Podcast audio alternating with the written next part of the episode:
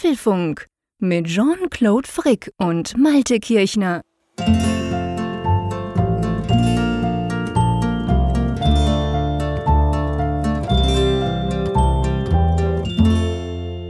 Hallo und herzlich willkommen zum Apfelfunk zur Ausgabe, ha, witzig, 222, 222. Ist eine schöne Nummer, oder? Hallo Nordsee. Ja, eine Schnapszahl. Prost. Man kann sie von vorne wie von hinten lesen. Ich wusste doch, wenn es um den Alkohol geht, dann ist der Malte immer zur Stelle. Nein, das stimmt natürlich nicht. Wobei der Malte natürlich schon immer gerne ein Bierchen trinkt, während wir hier aufnehmen. Hast du mir ja letzte Mal erzählt, gell? Ja, wobei es ist stets ein alkoholfreies Bierchen, um das gleich mal hier Natürlich. dann ähm, Natürlich. richtig zu stellen. Ja, aus nordischer Produktion auch, also aus norddeutscher Produktion. Ja. Ich, ich frage jetzt nicht, ob ihr bei euch oben Bier habt.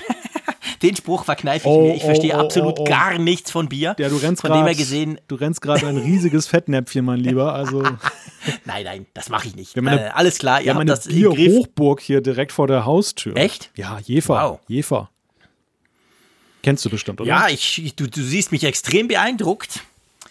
Ähm, nein, wunderbar, das, das gönne ich dir natürlich. Aber es ist ja nur witzig, äh, weil im Livestream, also nicht nur im Livestream, ich komme gleich zum Livestream, heute ist nämlich eine Live-Folge, sondern im Apfelfunk am Hörer, da trinkst du natürlich gar nichts. Da sitzt, sitzt du gesittet in einem schönen ähm, Hemd, sitzt du vor der Kamera, während ich hier wasserflaschenweise Wasser in mich reingieße. Und beim ähm, Podcast, da sieht's ja niemand, gell? Da spielt's ja nicht so eine Rolle, oder? Ja, das stimmt. Das also beim Pod Podcasten Der Vorteil keiner Kamera. Genau. Man kann sich anziehen, wie man möchte, man kann aussehen, wie man möchte, man kann trinken, was man möchte. Das Einzige, die Mute-Taste muss halt funktionieren. Ja, genau, da hast du absolut recht.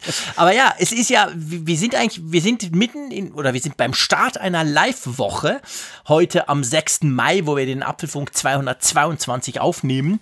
Es ist nämlich einerseits, diese Folge hier ist eine Live-Folge, ihr kennt das schon.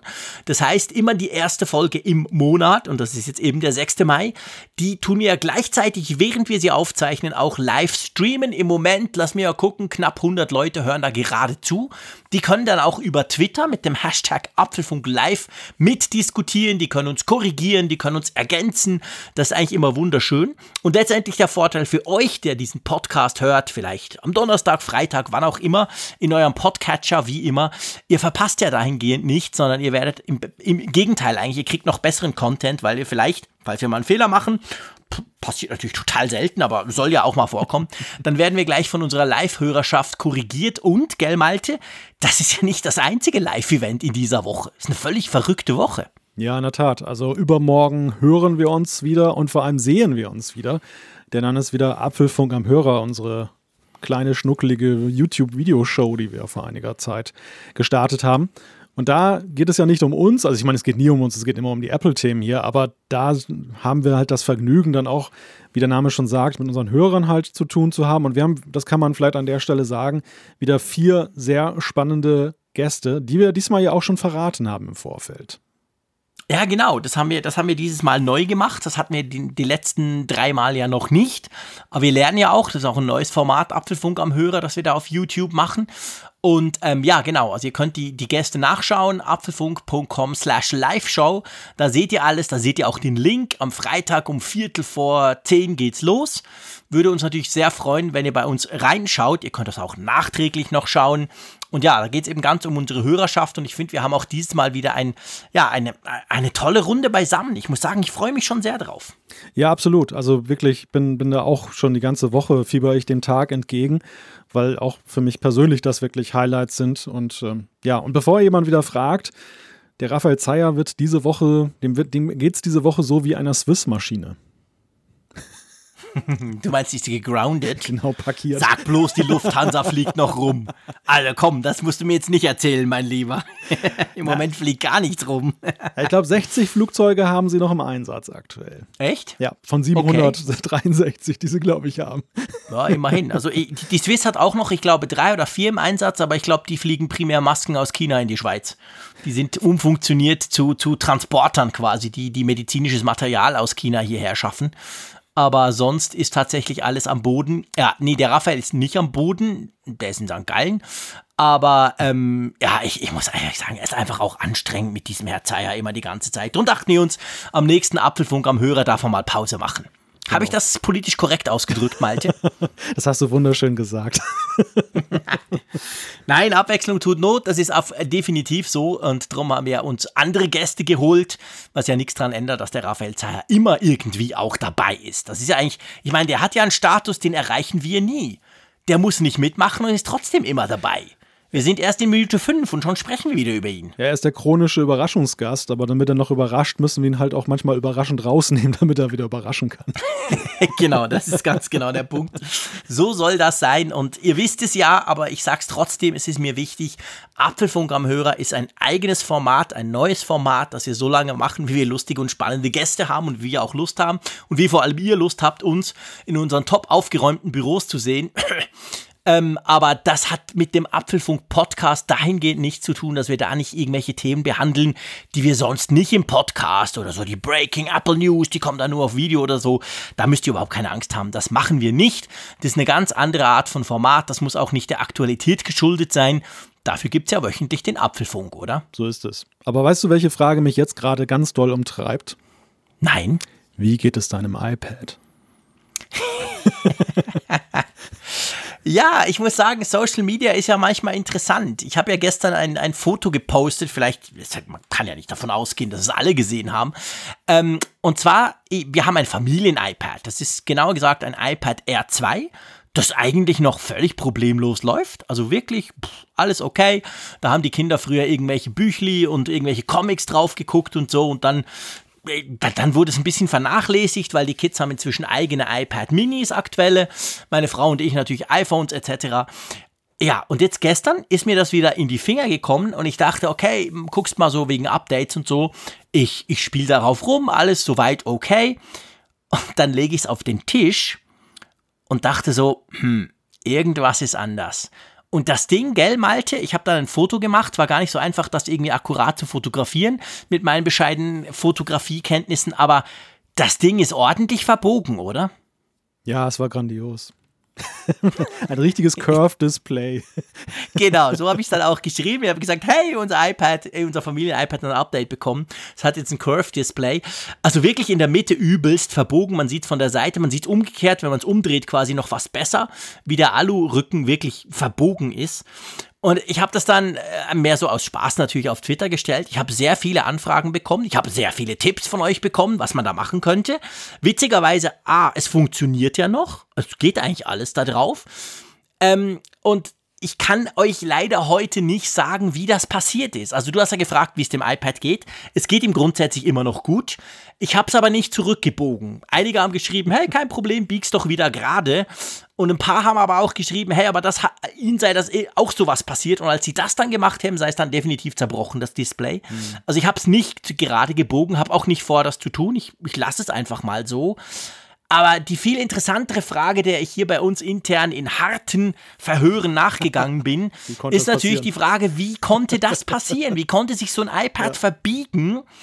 Und meine Kinder haben ähm, mir versichert, sie waren es nicht, meine Frau auch. Ich glaube ihnen, ich war es auch nicht an, an sowas würde ich mich noch erinnern.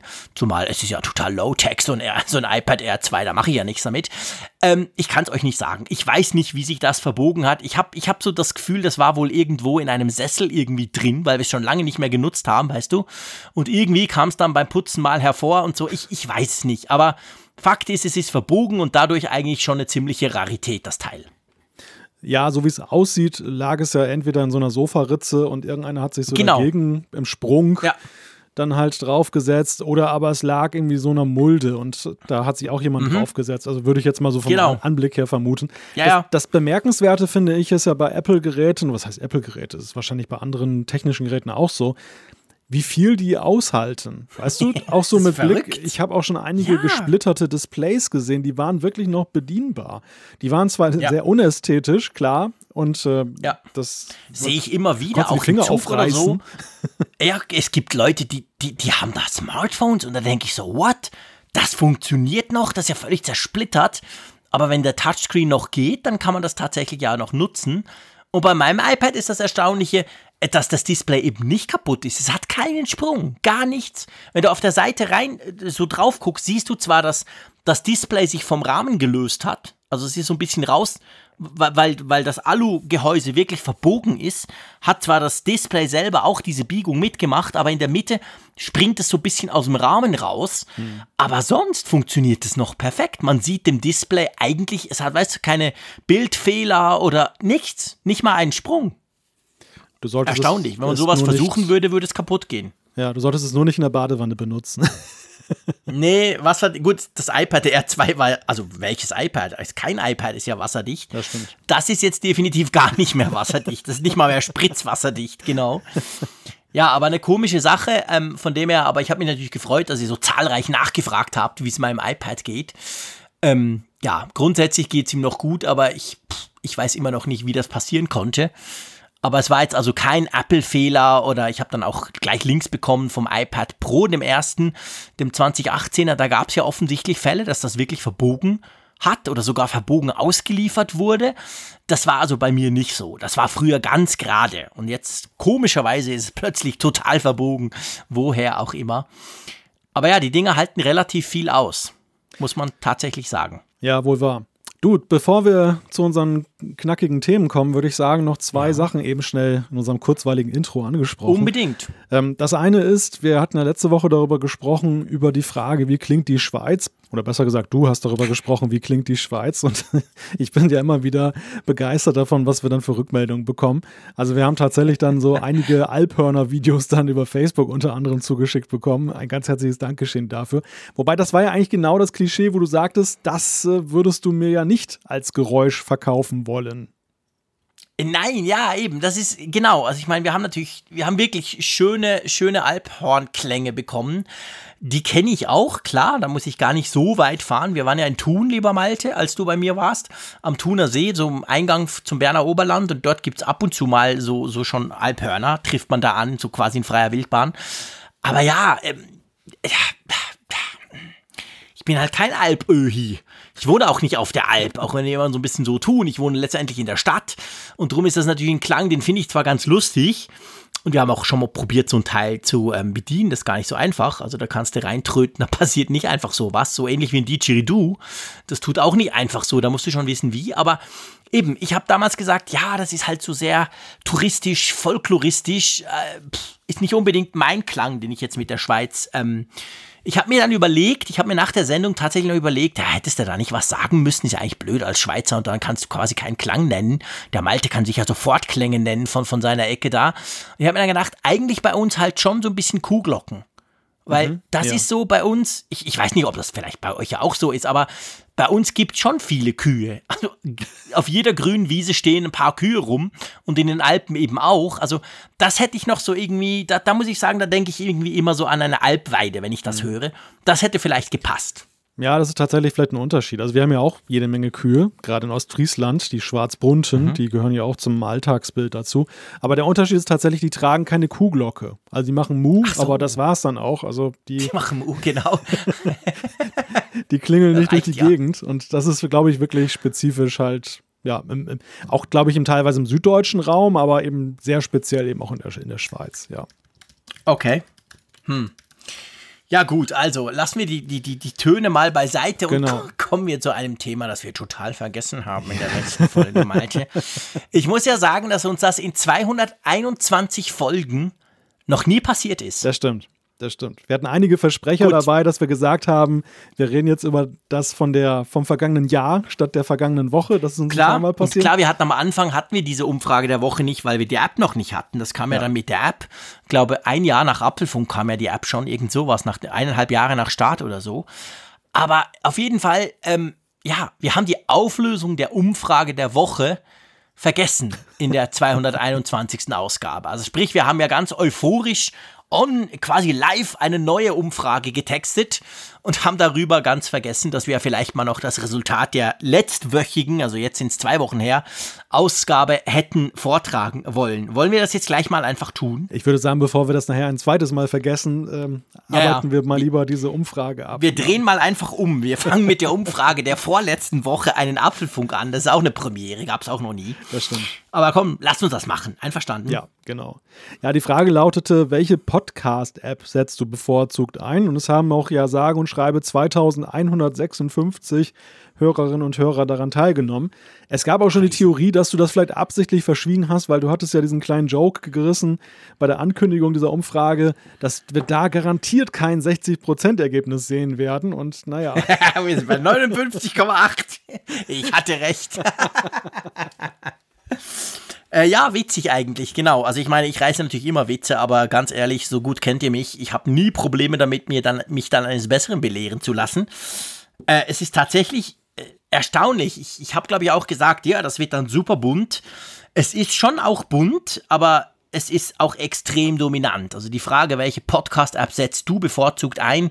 Von diesen 2156 Teilnehmern haben 59,8, also ganz knapp nicht 60, haben gesagt, Apple Podcasts. Krass, diese Dominanz, oder? Ja, total. Also ich gerade bei einem Tech-Podcast hätte ich jetzt auch vermutet, dass die Liebe für Alternativen da eher ausgeprägter ist als zum Beispiel jetzt bei anderen Populär-Podcasts, wo man ja, ich meine, das ist ja ein ziemlich barriere niedriger Einstieg ins, in, in die Podcast-Welt, die, die Stock-App sozusagen zu nehmen, die du dann hast. Aber nee, das ist dann augenscheinlich dann auch die weiterhin die App der Wahl. Und wir bekommen ja auch mal wieder Feedback, wenn wir mal so ein bisschen lästern über die Podcast-App von Apple, was wir in letzter ja. Zeit weniger getan haben. Aber trotzdem kriegen wir immer wieder Plädoyers dafür, dass gesagt wird, die ist doch deutlich besser geworden oder ich komme da mhm. gut mit klar. Und das ist auch okay. Ich meine, dagegen ist ja auch nichts zu sagen. Ich finde tatsächlich auch, dass, dass Apple da viel nachgelegt hat und dass halt die die zusätzlichen Apps, die man am Markt kriegt, die zeichnen sich halt durch einzelne Features aus, wie zum Beispiel, dass du dann manchmal an der Geschwindigkeitsschraube besser drehen kannst. Du kannst dann ähm, leere Pausen, so, so ruhige Pausen dann über, überspringen, was dann auch dann den Podcast-Genuss ein bisschen beschleunigt. Mhm. Oder aber allen voran ist es natürlich eine Frage des Managements. Also ich glaube, dass viele mhm. auch dann eben eine Dritt-App haben, weil wenn du jetzt zum Beispiel, einige von unseren Hörern haben ja 100 Podcasts abonniert und die musst du erstmal ja managen, dass du da noch einen Überblick hast. Ich bin ja selber schon mit 20 völlig überfordert. Und, ähm, ja, absolut. Das, da, dafür sind halt auch diese Apps sehr gut, weil du da viel besser noch gruppieren kannst und kannst auch so, ähm, ja, Playlisten definieren, dann in welcher Tagessituation und wo und wie und was du dann was wie hörst. Und da sind die halt ganz nützlich, ja. Die Frage ist halt natürlich gerade bei dem Punkt, wie viele Leute hören wirklich so viele Podcasts, dass sie genau diese Features auch brauchen. Ich meine, wir hören ab und zu im Feedback, hey, ich höre ja noch viele andere Podcasts, aber ihr macht mir am meisten Spaß oder so. Das freut uns natürlich immer. Wir kriegen oft solche Zuschriften, wo ich dann denke, okay, wow, die Leute hören viele verschiedene Podcasts offensichtlich zu Apple-Themen. Aber ich weiß nicht, ob dann nicht die Mehrzahl halt doch vielleicht bei, keine Ahnung, lass es drei, lass es fünf sein, aber die kann man ja auch problemlos in der Apple Podcast App managen, oder? Ja, klar. Also wenn du eine maximal zweistellige Zahl hast, so irgendwie zehn mhm. oder so, das kannst du ganz easy halt in der Apple Podcast App dann, dann unterbringen und auch den Überblick behalten. Und ja, das, das Ergebnis, das wir halt hier sehen, das spricht halt schon dafür, dass es eben dann wirklich so die High-End-Fraktion ist, die dann halt sagt, ich nehme mir eine andere App, als die Standard-Stock-App. Und ein voran, ja. das überrascht mich dann wiederum weniger, ist Overcast mit 16,8 Prozent. Mhm. Da hatte ich mal schon den Eindruck, dass der Marco Arment dann mit seiner App ziemlich gut im Rennen unterwegs ist. Pocket Cards ist auch ein bekannter Name, 8,3%. Castro 4,3%. Castro finde ich insofern interessant, weil die haben ja zwischendurch, so zwischen, glaube zwischen Version 2 und 3 so einen völligen Change gemacht, wie die App funktioniert und aufgebaut ist. Also ich hatte auch mal Ehrlich? Castro ja, ja, installiert stimmt. und die sind dann ja das komplett umgebaut. Ja, gell? ja, total. Und ich, ich mag das neue Modell nicht so gerne. Ich bin da, deshalb auch davon abgerückt, die zu benutzen. Mhm. Und äh, ja, das ist interessant. Und ja, dann kommen halt so auf den hinteren Plätzen, in Anführungszeichen, dann Downcast, mhm. Spotify, Funkgerät, Google Podcasts und ganz hinten dieser. Ja. Ich muss ja, muss ja ganz, äh, ich muss ja ganz ehrlich sagen, ein bisschen freut es mich ja auch, dass so Spotify und Deezer und diese ganzen Apps nicht so weit vorne liegen bei uns, weil auf der einen Seite bedienen wir die natürlich gerne, auf der anderen Seite bin ich ja schon so ein bisschen so ein Verfechter des Open Webs, was die Podcasts angeht. Also ich bin kein besonderer Freund dieser geschlossenen Umgebungen, muss ich dir sagen. Nein, ich ja auch nicht. Also wir haben das ja auch immer wieder ähm, quasi propagiert, dass halt, es ist eben Podcast und es ist nicht irgendeine Show, die dann irgendwo möglichst noch exklusiv auf irgendeinem dieser großen Streaming-Dienste läuft. Aber ich verstehe natürlich auch das Argument, ähm, dass ich immer wieder höre, dass Leute sagen, guck, ich habe meine Musik bei Spotify, ich habe eigentlich alles bei Spotify, also will ich auch meine Podcasts dort haben, da habe ich quasi alles in einer App. Kann ich durchaus auch nachvollziehen. Aber ich persönlich mache es eben anders. Ich habe wirklich eine Podcast-App und da habe ich meine Podcasts. Sprich, da höre ich mir Gelaber an, da höre ich mir Sendungen an. Und dann habe ich meine Musik-App, einen Musikstreaming-Dienst oder höre ich mir eben Musik an. Also ich trenne das ganz gern. Aber ja, ich meine, das Schöne ist ja, das muss man auch sagen, dass wir ja eigentlich überall drauf sind. Also von dem her ist das natürlich ein großer Vorteil. Ja, ja, ja, richtig, genau. Ja, ich finde, das, das ist auch so, sollte auch der Anspruch sein, dass ähm, wir jetzt nicht unsere Präferenzen zum Maß der Dinge machen und sagen, deshalb sind wir nicht bei Spotify oder so, Nein. sondern wir, wir decken eigentlich alles ab, wo wir sagen, das ist okay, dort zu sein. Und ähm, ja, umgekehrt haben wir ja auch damals ja, glaube ich, ein bisschen Kritik gekriegt, als wir überhaupt bei Spotify auftauchten. Da kamen ja auch dann gleich einige und sagten, nee, das geht aber noch nicht, ihr befördert das noch mhm. damit und so. Also ich glaube, mit unserem geringen Anteil, den wir da haben, fördern wir das nicht. Das sind ganz andere Player, die da die Musik machen und ähm, naja, buchstäblich die Musik machen. Ja, aber eine interessante... Ja, es geht natürlich vor allem, ja, es, es geht ja vielleicht noch ein Punkt, es ja. geht ja auch darum, was ja, was ja halt sehr umstritten ist und nach wie vor, ähm, zum Beispiel, dass Spotify halt gerne auch gewisse Exklusivitäten dann hat, dass sie halt, ich meine natürlich nicht so einen kleinen Podcast wie unseren, aber dass sie halt andere dann zu sich holen im Sinn von, hey, ihr seid jetzt bei uns und Punkt und sonst nirgends mehr. Und das haben wir ja immer gesagt, das, das wollen wir nicht, das würden wir nicht tun. Wir sind offen, wir sind möglichst überall. Gut. Ja. Ende darum, oder? Genau. Wir müssen noch kurz was sagen zu unserer Live-Hörerschaft. Es sind ja rund 100, die uns da gerade zuhören, aber offensichtlich haben die ein bisschen technische Probleme, was wahrscheinlich an unserem Streaming-Hoster, also an unserer Software liegt, die wir da haben, Studio Link. Die haben da offensichtlich Probleme gerade. Ähm, tut uns leid, aber ihr wisst, ähm, das ist ja ein Podcast. Also, wenn ihr natürlich die beste Qualität wollt, dann hört euch das morgen in der Podcast-App eurer Wahl an. Ähm, aber da können wir leider nichts tun, gell? Das muss man auch sagen. Also diese Software, die macht das und wenn deren Server aus welchem Grund auch immer im Moment gerade überlastet sind, dann, dann haben wir keine Chance, da was zu ändern, oder? Ja, höchstens dahingehend, dass wir uns immer davon verabschieden werden, weil das jetzt ja. leider genau. nicht das erste Mal passiert ist, dass das ja. jetzt vorkommt. Ja, schade eigentlich. Es hat eigentlich mit Studio Link eine ganze Weile ziemlich gut funktioniert. Aber in letzter Zeit haben wir ein bisschen Probleme damit. Ja, für uns ist es perfekt. Also wir brauchen das ja auch, damit wir eine gute Verbindung untereinander haben. Und ich kann dem Malte viel besser damit ins Wort fallen. Das macht riesig Spaß. Also die Verbindung, die steht perfekt und ist viel besser als Skype und alles andere. Aber offensichtlich zum Streaming scheint das irgendwie Probleme zu machen. Ja, wir überlegen uns was, mal schauen. Genau. Aber komm, ähm, jetzt lass uns endlich zu den Themen kommen. Meine Güte, schon fast 23 Minuten und wir sind noch gar nicht bei den Themen. Aber ja, das musste auch besprochen werden, war auch wichtig. Da hat sich einiges angestaut, aber auch bei den Themen hat sich einiges angestaut. Es war eine sehr ereignisreiche ja. Woche. Und das erste Thema lautet Operation Keyboard Teil 3. Apple aktualisiert das 13 Zoll MacBook Pro. Dann haben wir endlich ein Datum. Wir haben ein Datum für die, für die WWDC. Wann, warum und wie das ausgeht, das erzählen wir später. Wachstum trotz Corona-Krise. Kaum vorstellbar, aber wahr. Apple hat seine Quartalzahlen vorgestellt. Das unter Umständen wichtigste Update der letzten Woche kam raus für was ganz Kleines, nämlich für die AirPods Pro. Was es macht und ob es wirklich das macht, was es machen sollte, das klären wir ebenfalls. Ich finde, wir haben ja viel zu wenige App-Tipps, aber ja, man muss ja auch mal dazu kommen, erstmal spannende Sachen wieder auszuprobieren. Diese Woche haben wir eine, die wir euch ans Herz legen wollen. Sie heißt Augmented Berlin. Genau, dann die Umfrage der Woche und natürlich Zuschriften unserer Hörer. Dieses Mal vergessen wir nichts. Aber ja, lasst uns gleich mal anfangen mit dem ersten Thema. Es geht um neue Hardware, um, ich sag mal, das dürfte wahrscheinlich das Teil sein, was am längsten, wo wir am längsten eigentlich damit gerechnet haben, dass es doch dann bald kommt.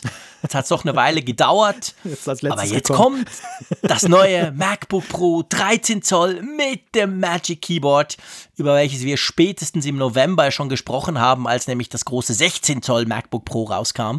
Mit diesem neuen Keyboard haben wir gesagt, ja, guck, cool, jetzt kommt dann das kleine auch. Hat ein bisschen gedauert, aber jetzt ist es da. Ja, es ist echt kurios. Also du hast es ja gerade schon ein wenig angetönt. Das 13 Zoll MacBook Pro hat eine unglaubliche Bugwelle in der Gerüchteküche vor sich hergeschoben über Monate. Und es galt ja wirklich schön. als sicher, dass es dann halt dann definitiv als erstes kommt mit der neuen Tastatur oder eben dann jetzt direkt nach dem 16 Zöller mit der neuen Tastatur. Dann kam noch zwischendurch das MacBook Air und ja, jetzt vollendet es sozusagen den, den Reigen der, der Tastaturänderungen. Und das ist schon interessant. Mhm. Ja, das ist wirklich, wirklich interessant. Also damit sind jetzt alle MacBooks quasi, egal ob Air, ob Pro, egal wie groß, sind jetzt umgerüstet. Also die Zeit des Butterfly Keyboards ist damit definitiv zu Ende. Ich glaube, ähm, keiner weint dem Ganzen eine Träne nach. Nicht mal ich, der ja auf den sehr gerne geschrieben hat oder immer noch schreibt, oder? Ja, ich muss ja gestehen, es gibt jetzt mittlerweile drei MacBooks und ich habe noch nicht mhm. einmal diese Magic Keyboard-Tastatur ausprobieren können. Das ist wirklich eine Schande. Ich hoffe, das immer, ist definitiv dass, eine Schande. Dass sich da die Gelegenheit mal bietet. Ja, das ist wirklich, also liebe Apple-Leute, das kann ja wohl nicht sein. Das 16 Zoll, das große Teil habt ihr eben nicht geschickt, das MacBook Air nicht. Hier ist das MacBook Pro, okay, ist noch ganz neu, das hat noch niemand bekommen, aber er äh, schickt doch dem Malte bitte mal ein Magic Keyboard, damit er rausfinden kann, dass es genau gleich ist, wie die Tastatur vor zehn Jahren war. aber eben gut. Ich war begeistert vom 16 Zoll äh, vom Keyboard. Ich war beim MacBook Air überzeugt. Ich bin ziemlich sicher, dass ich auch beim 13 Zoll MacBook Pro Freude haben werde an diesem Keyboard. Und auch da, ich meine, hey, es ist halt schon, sorry, ich muss noch mal drauf rumreiten, aber es ist halt schon crazy, wenn Apple ein neues MacBook rausbringt, wo ich immer Freude dran habe, weil ich bin ein Notebook-Fan und man muss wieder zuerst über das Keyboard sprechen. Man muss zuerst sagen, oh, wie geil das Keyboard ist. Ich glaube, kein, bei keinem anderen Laptop der Welt spricht man überhaupt hier mal übers Keyboard, weil ja, das Keyboard ist da, das Keyboard funktioniert, ist okay. Aber Apple hat es wirklich geschafft, in vier Jahren die Reputation betreffend Tastatur bei seinen Notebooks komplett zu zerstören, dass wir alle ganz happy sind, wenn jetzt was anderes kommt, oder?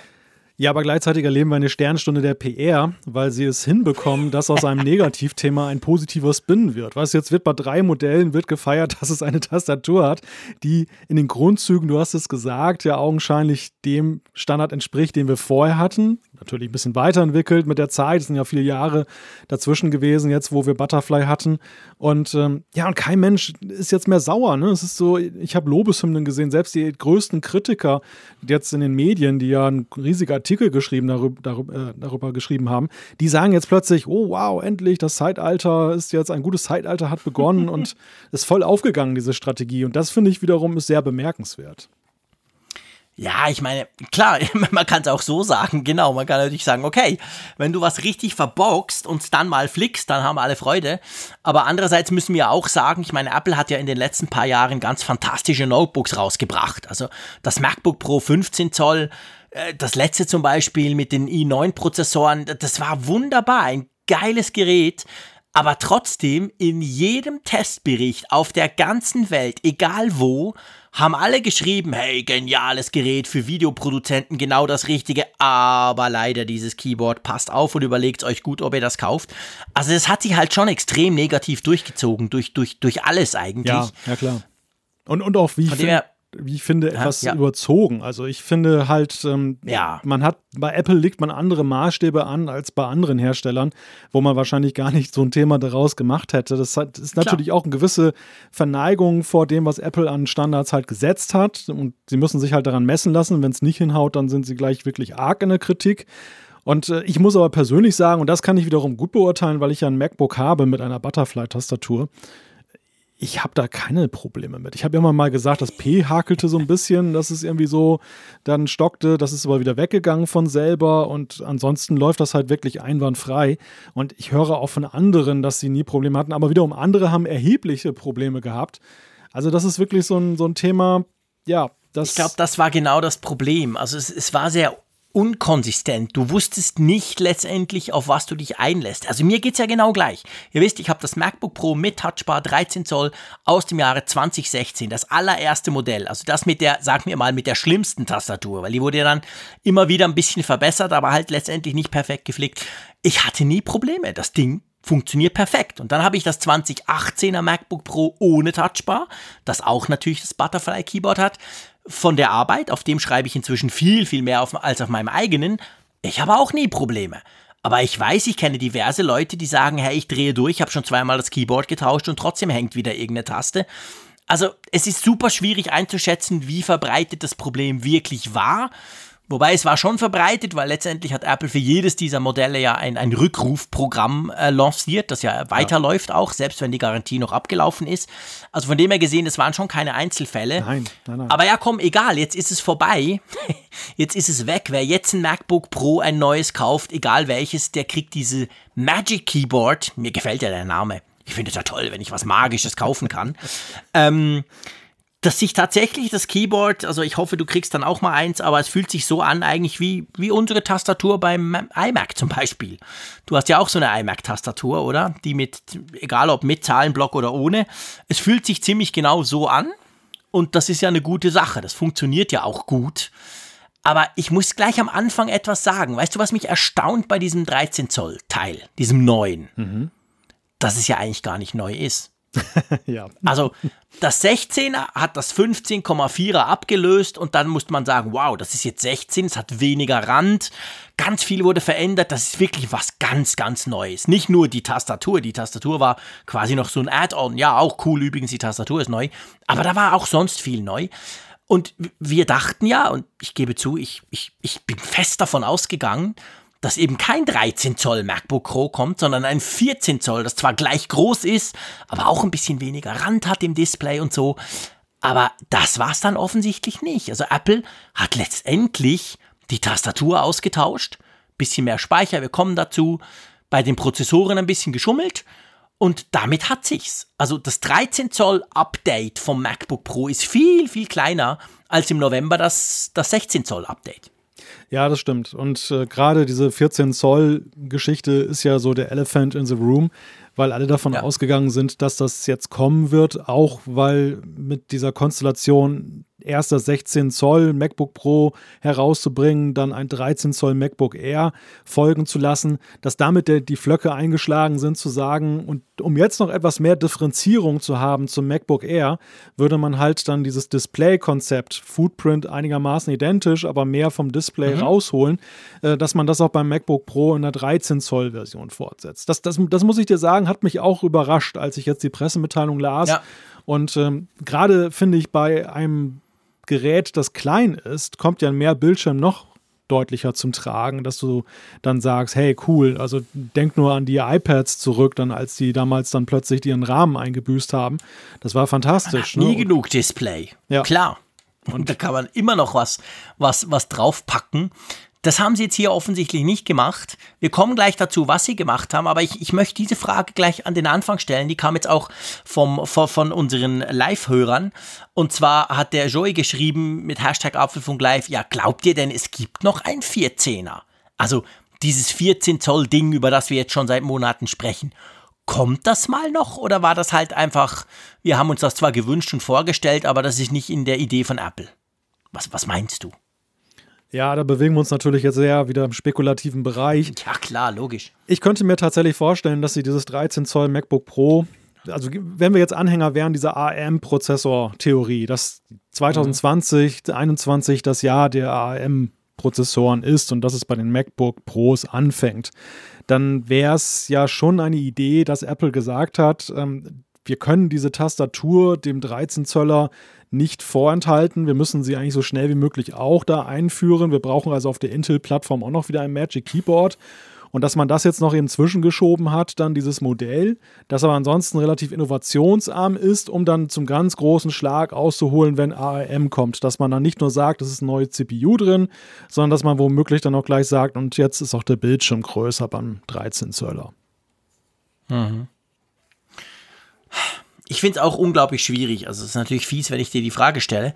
Es ist, es ist super spekulativ. Also das kann sein, dass natürlich das, das, die, dieser, diese große Änderung wirklich erst kommt, wenn dann generell alles komplett umgebaut wird. Und das kann gut nächstes, vielleicht sogar erst übernächstes Jahr der Fall sein. Also ich glaube, hätten sie es so machen wollen, quasi so im Sinn von, wir machen überall ein bisschen mehr und machen das gleiche, was wir beim 16er gemacht haben, im kleineren Rahmen, jetzt noch beim 14er, dann hätten sie es jetzt gebracht. Und dadurch, dass es jetzt nicht kommt, heißt es für mich, es dauert noch super lange, falls überhaupt sowas kommt. Also ich glaube, das 13 Zoll MacBook Pro, das steht jetzt mal so, wie es ist. Das haben sie aufgerüstet. Wir kommen zu den Details. Aber das wird jetzt nicht so schnell von einem 14 Zoll abgelöst. Das glaube ich nicht. Also ich glaube, damit fahren sie jetzt einfach eine Weile und jetzt gibt es halt einen 13 Zoll und einen 16 Zoll. Ja, schnell glaube ich auch nicht. Also wenn, sehen wir das 14 Zöller 2021. Ich könnte mir vorstellen, dass wenn sie ARM einführen, dass dann auch andere Modelle dann zuerst dann mhm. bedient werden und dass man, weil man jetzt das zuletzt gebracht hat, dann sowieso eine gewisse Distanz aufbaut. Denn wir kennen ja diese Diskussion, die gab es in der Vergangenheit ja auch schon. MacBook Pro rausgebracht, was ein Update war, lange erwartet und dann kommt drei Monate später das Hammermodell, was in der gleichen Größenklasse ist. Und dann fühlen sich mhm. natürlich diejenigen, die dann jetzt dann zugegriffen haben, so in der ersten Stunde, naja, fühlen sich dann nicht so gut, weil sie sagen, wenn ich das gewusst hätte, hätte ich natürlich gleich das noch bessere gekauft und diese drei Monate noch abgewartet. Deshalb ist es, glaube ja, ich, klar. man ist als Hersteller immer gut beraten, wenn man da eine gewisse Zeit ins Land gehen lässt, äh, um dann eben dann, dass man wirklich sagen kann, ja, nee, also entweder hast du den Bedarf jetzt und kaufst das oder du kaufst es nicht und dann kannst du dich nicht grämen, wenn dann irgendwie ein Jahr später was anderes kommt. Ja, das stimmt. Also das, das glaube ich schon auch. Das, das muss man auch ganz klar sagen. Also ähm, da haben sie, da haben sie, also letztes Jahr haben sie doch einigen Credit verspielt, weil ich kenne persönlich jemanden, der, der im Grafikbereich arbeitet, der hat sich in Fully Spec ähm, 15,4 Zoll äh, MacBook Pro, ich glaube im, keine Ahnung, was war es, August oder so gekauft. Und im Oktober kam das 16 Zoll raus. Was in jeder Hinsicht bei allem besser war, sogar ein bisschen günstiger, beziehungsweise zum gleichen Preis deutlich mehr geboten hat. Und ich meine, der hat sich nur einmal geärgert. Der hat, der hat mir wirklich gesagt, hey, so schnell kaufe ich so ein Teil nicht mehr. Also das war natürlich einfach, das kannst du nicht bringen, drei Monate später, so ein Komplettwechsel.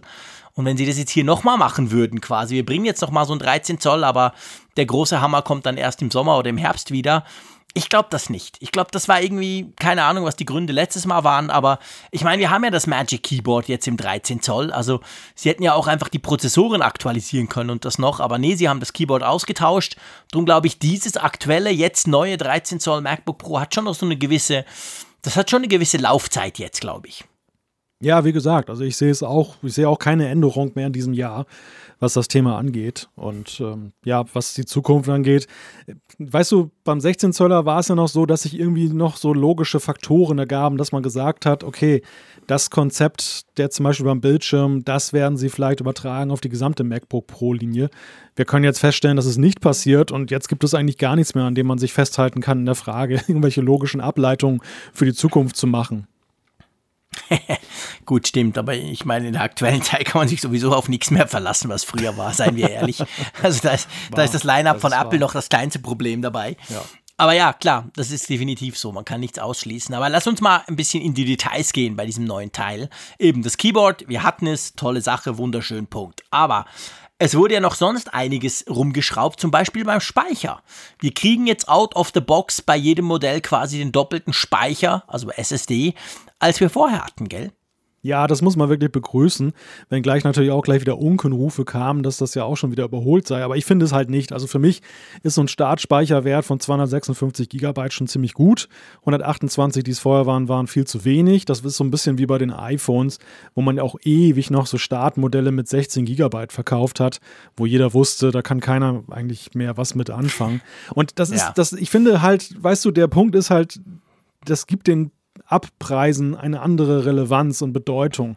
Äh, für mich ist eigentlich immer psychologisch wichtig, dass ich sage, ein Abpreis ähm, sollte eigentlich auch ein Modell umfassen, mit dem man vernünftig arbeiten kann. Dass man mehr will, okay, das ist immer äh, gegeben und dass die Hersteller uns mehr verkaufen wollen, ist ja ihr äh, vornehmstes Interesse und das ist ja auch völlig äh, okay und richtig. Aber dass man Modelle verkauft, so, das ist wie bei Autos, da gab es auch mal häufig diese unselige Geschichte mit Abpreisen und dann hattest du keinen ja. Außenspiegel dran und kein Lenkrad und was weiß ich nicht. Ja, ja, genau. Und das sind dann halt so Preise, die, die führen dich so ein bisschen an der Nase herum. Also ich finde, da sind sie jetzt wieder in einem realistischen Korridor, sowohl bei den iPhones als auch bei den den Macs. Ja, das ist definitiv so. Das sehe ich auch so. Also man hat 256 Gigabyte mindestens SSD. Ich meine, klar, man muss auch sagen, hey, peinlich genug gab es vorher ein MacBook Pro mit 128. Ah, da lachen ja die Hühner, was denn da dran Pro? Aber okay, das ist jetzt nicht mehr. Und man kann, wenn man will und viel Geld hat, kann man dieses kleine Notebook bis zu 4 Terabyte SSD ausrüsten und auch gleich 32 Gigabyte RAM reinbasteln. Das ist schon ziemlich verrückt.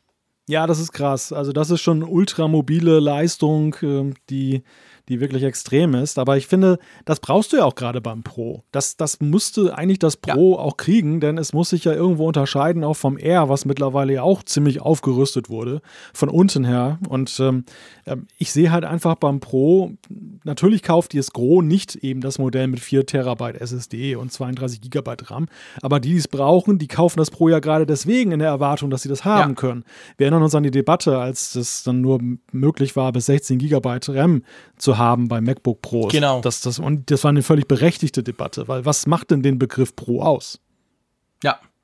Ja, genau. Also das ist genau der Punkt. Also das war ja bei den 2016er, als die erstmalig mit dem neuen Keyboard und der Touchbar und dem allen, dieser große Wechsel im, im, im, im, im Herbst 2016, da konnte man die nur auf 16 Gigabyte und das sind ziemlich um die Ohren geflogen, weil viele Pros gesagt haben, geht ja gar nicht. Jetzt kann man sogar beim Kleinen, wenn man das möchte. Aber ich, bin ein bisschen, ich, ich, merke, obwohl das ja eigentlich genau mein Gerät ist, ihr wisst, ich habe ganz lange drauf gewartet, habe immer gesagt, hey, wenn das dann kommt. Aber trotzdem bin ich nicht so ganz zufrieden, ehrlich gesagt, weil es gibt ja drei Modelle. Das gibt es immer, gab es immer beim, beim MacBook Pro beim 13 Zoll. So quasi zwei ein bisschen kleinere, ein bisschen günstigere und dann so ein, ein bisschen ein Top-Modell. Und je nachdem kann man die dann natürlich aufrüsten.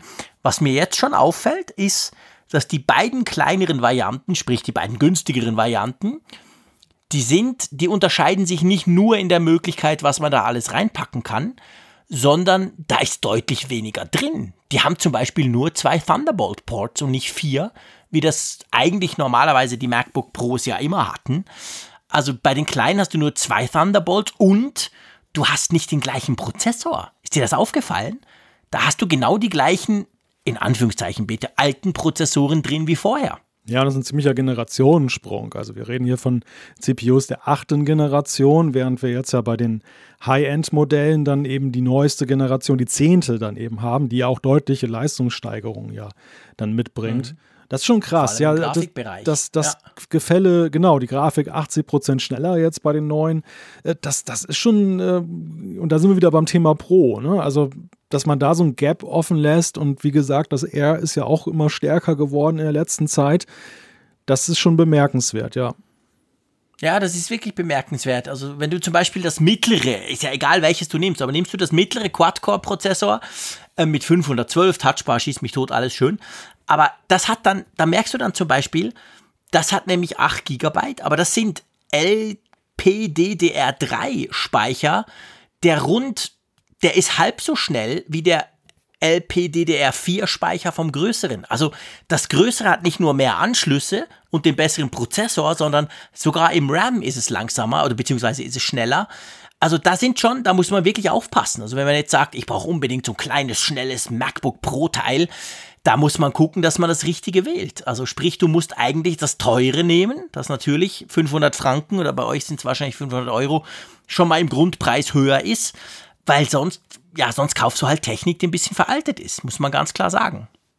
Ja, und, und wenn wir halt noch das Pro-Thema weiterdenken, also auf der einen Seite gerade Lob eben für die starke Grafikleistung beim äh, bei den höherpreisigen Modellen. Gleichzeitig aber höre ich aus Pro-Kreisen eben auch die Kritik, und wir sehen es auch gerade im Chat, ähm, dass eben gesagt wird, ich möchte aber eigentlich auch gerne eine eine eigene Grafikkarte da drin haben. Also ich möchte eigentlich jetzt nicht diese, diese Onboard-Geschichte haben ist sicherlich auch so ein Thema. Ne? Also diese standardmäßige Intel-Grafik, beim 16 Zoller haben wir AMD da eingebaut.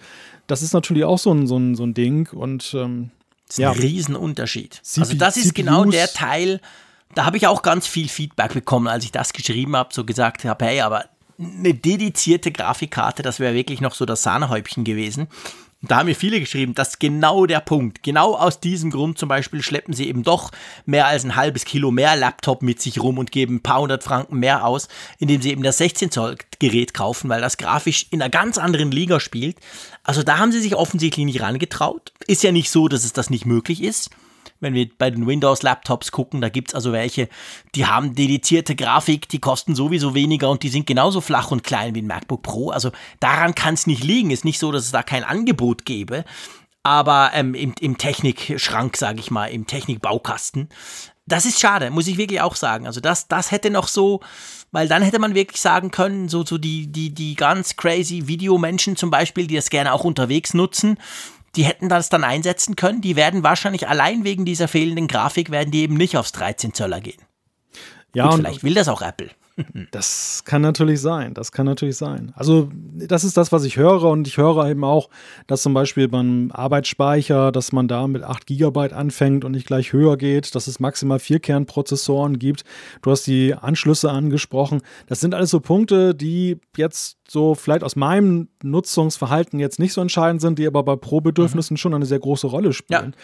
Und ich verstehe ich verstehe halt nicht so richtig, weißt du, Apple hat ja eigentlich jetzt in der letzten Zeit bewiesen mit der Pro-Linie im stationären Bereich, sprich iMac Pro, Mac Pro, dass sie ja verstanden haben, ne? dass sie mhm. wirklich jetzt aus Fehlern der Vergangenheit gelernt haben, dass sie gesehen haben, okay, Pro-Bedürfnis haben wir vielleicht falsch eingeschätzt und haben zu sehr auf Design ja. geachtet und zu wenig auf das, was die Leute haben wollen und haben da ja kräftig nachjustiert. Natürlich auch zu einem ja. gehörigen Preis, aber ich höre trotzdem zufriedene Klar. Leute. Ich höre Leute, die sagen, ich habe halt diese Pro-Bedürfnisse, ich weiß, es kostet eine Menge Schotter und jetzt liefert Apple. Und bei ja. den MacBook Pros gerade mit Blick darauf, dass die R, dass das R immer besser geworden ist, ähm, finde ich halt, ist diese Unterscheidbarkeit und das, wir, wir, wir beide hätten es ja vor allem jetzt am Display erstmal festgemacht, dass wir gesagt haben, okay, da, das ja. ist ein optischer Unterschied, 14 Zoll gegenüber 13 Zoll, aber das ist die eine Seite der Medaille. Die andere Seite ist eben die Frage, wie definiert sich Pro und was wollen Pro-Nutzer? Und sind sie nicht einfach doch zu sehr Consumer? Nehmen sie dann nur das Pro-Prädikat, weil sie wissen, es ist halt ein netter mhm. Marketingname, aber ist es wirklich das, was Pros brauchen? Ja, das ist schon so. Also ich glaube, ich glaube, das ist schon, also das, das ist bei Apple wahrscheinlich tatsächlich so. Also wer, wem das MacBook Air zwar gefällt, weil, weil Größe gut und vor allem schön leicht und tolle Akkulaufzeit, aber wer halt merkt, okay, da ist viel weniger Power drin, die Kühlung ist ganz anders, dadurch können die Prozessoren, auch wenn sie auf dem Papier ähnlich aussehen, kann man auch ein i7 reinpacken beim Air, aber da, da, da ist per se mal weniger Leistung da. Und dann kann man vielleicht sagen, okay, ich bin zwar jetzt nicht der Super Pro im Sinne von Video und schieß mich tot und riesige, riesige Photoshop-Grafiken, aber ich möchte halt ein bisschen mehr Power. Für den ist das MacBook Pro 13 ganz klar eine tolle Sache, das neue. Aber wer da noch mehr braucht, und das sieht man auch, ich meine auch beim Preis, wenn du jetzt das richtige, ich sag's jetzt ein bisschen böse, das richtige 13 Zoll MacBook Pro, also das teuerste, wenn du das nimmst und noch ein bisschen hochspeckst, dann bist du sofort preislich da, wo das Einstieg 16 Zoll schon ist. Aber das Einstieg 16 Zoll hat per se schon massiv mehr Leistung mit seinem 6-Core-Prozessor, der dedizierten Grafik und so weiter, als dieses kleine, selbst wenn du es hochbaust, aber eigentlich gleich teuer ist. Also wenn du wirklich Leistung brauchst, muss man ganz klar sagen, und das sage ich ungern, weil ich schleppe ja nicht gerne Kilo mit mir rum, dann musst du das, dann kannst du auch das Einsteiger 16 Zoll nehmen, das ist einfach, da hast du viel mehr Laptop fürs Geld.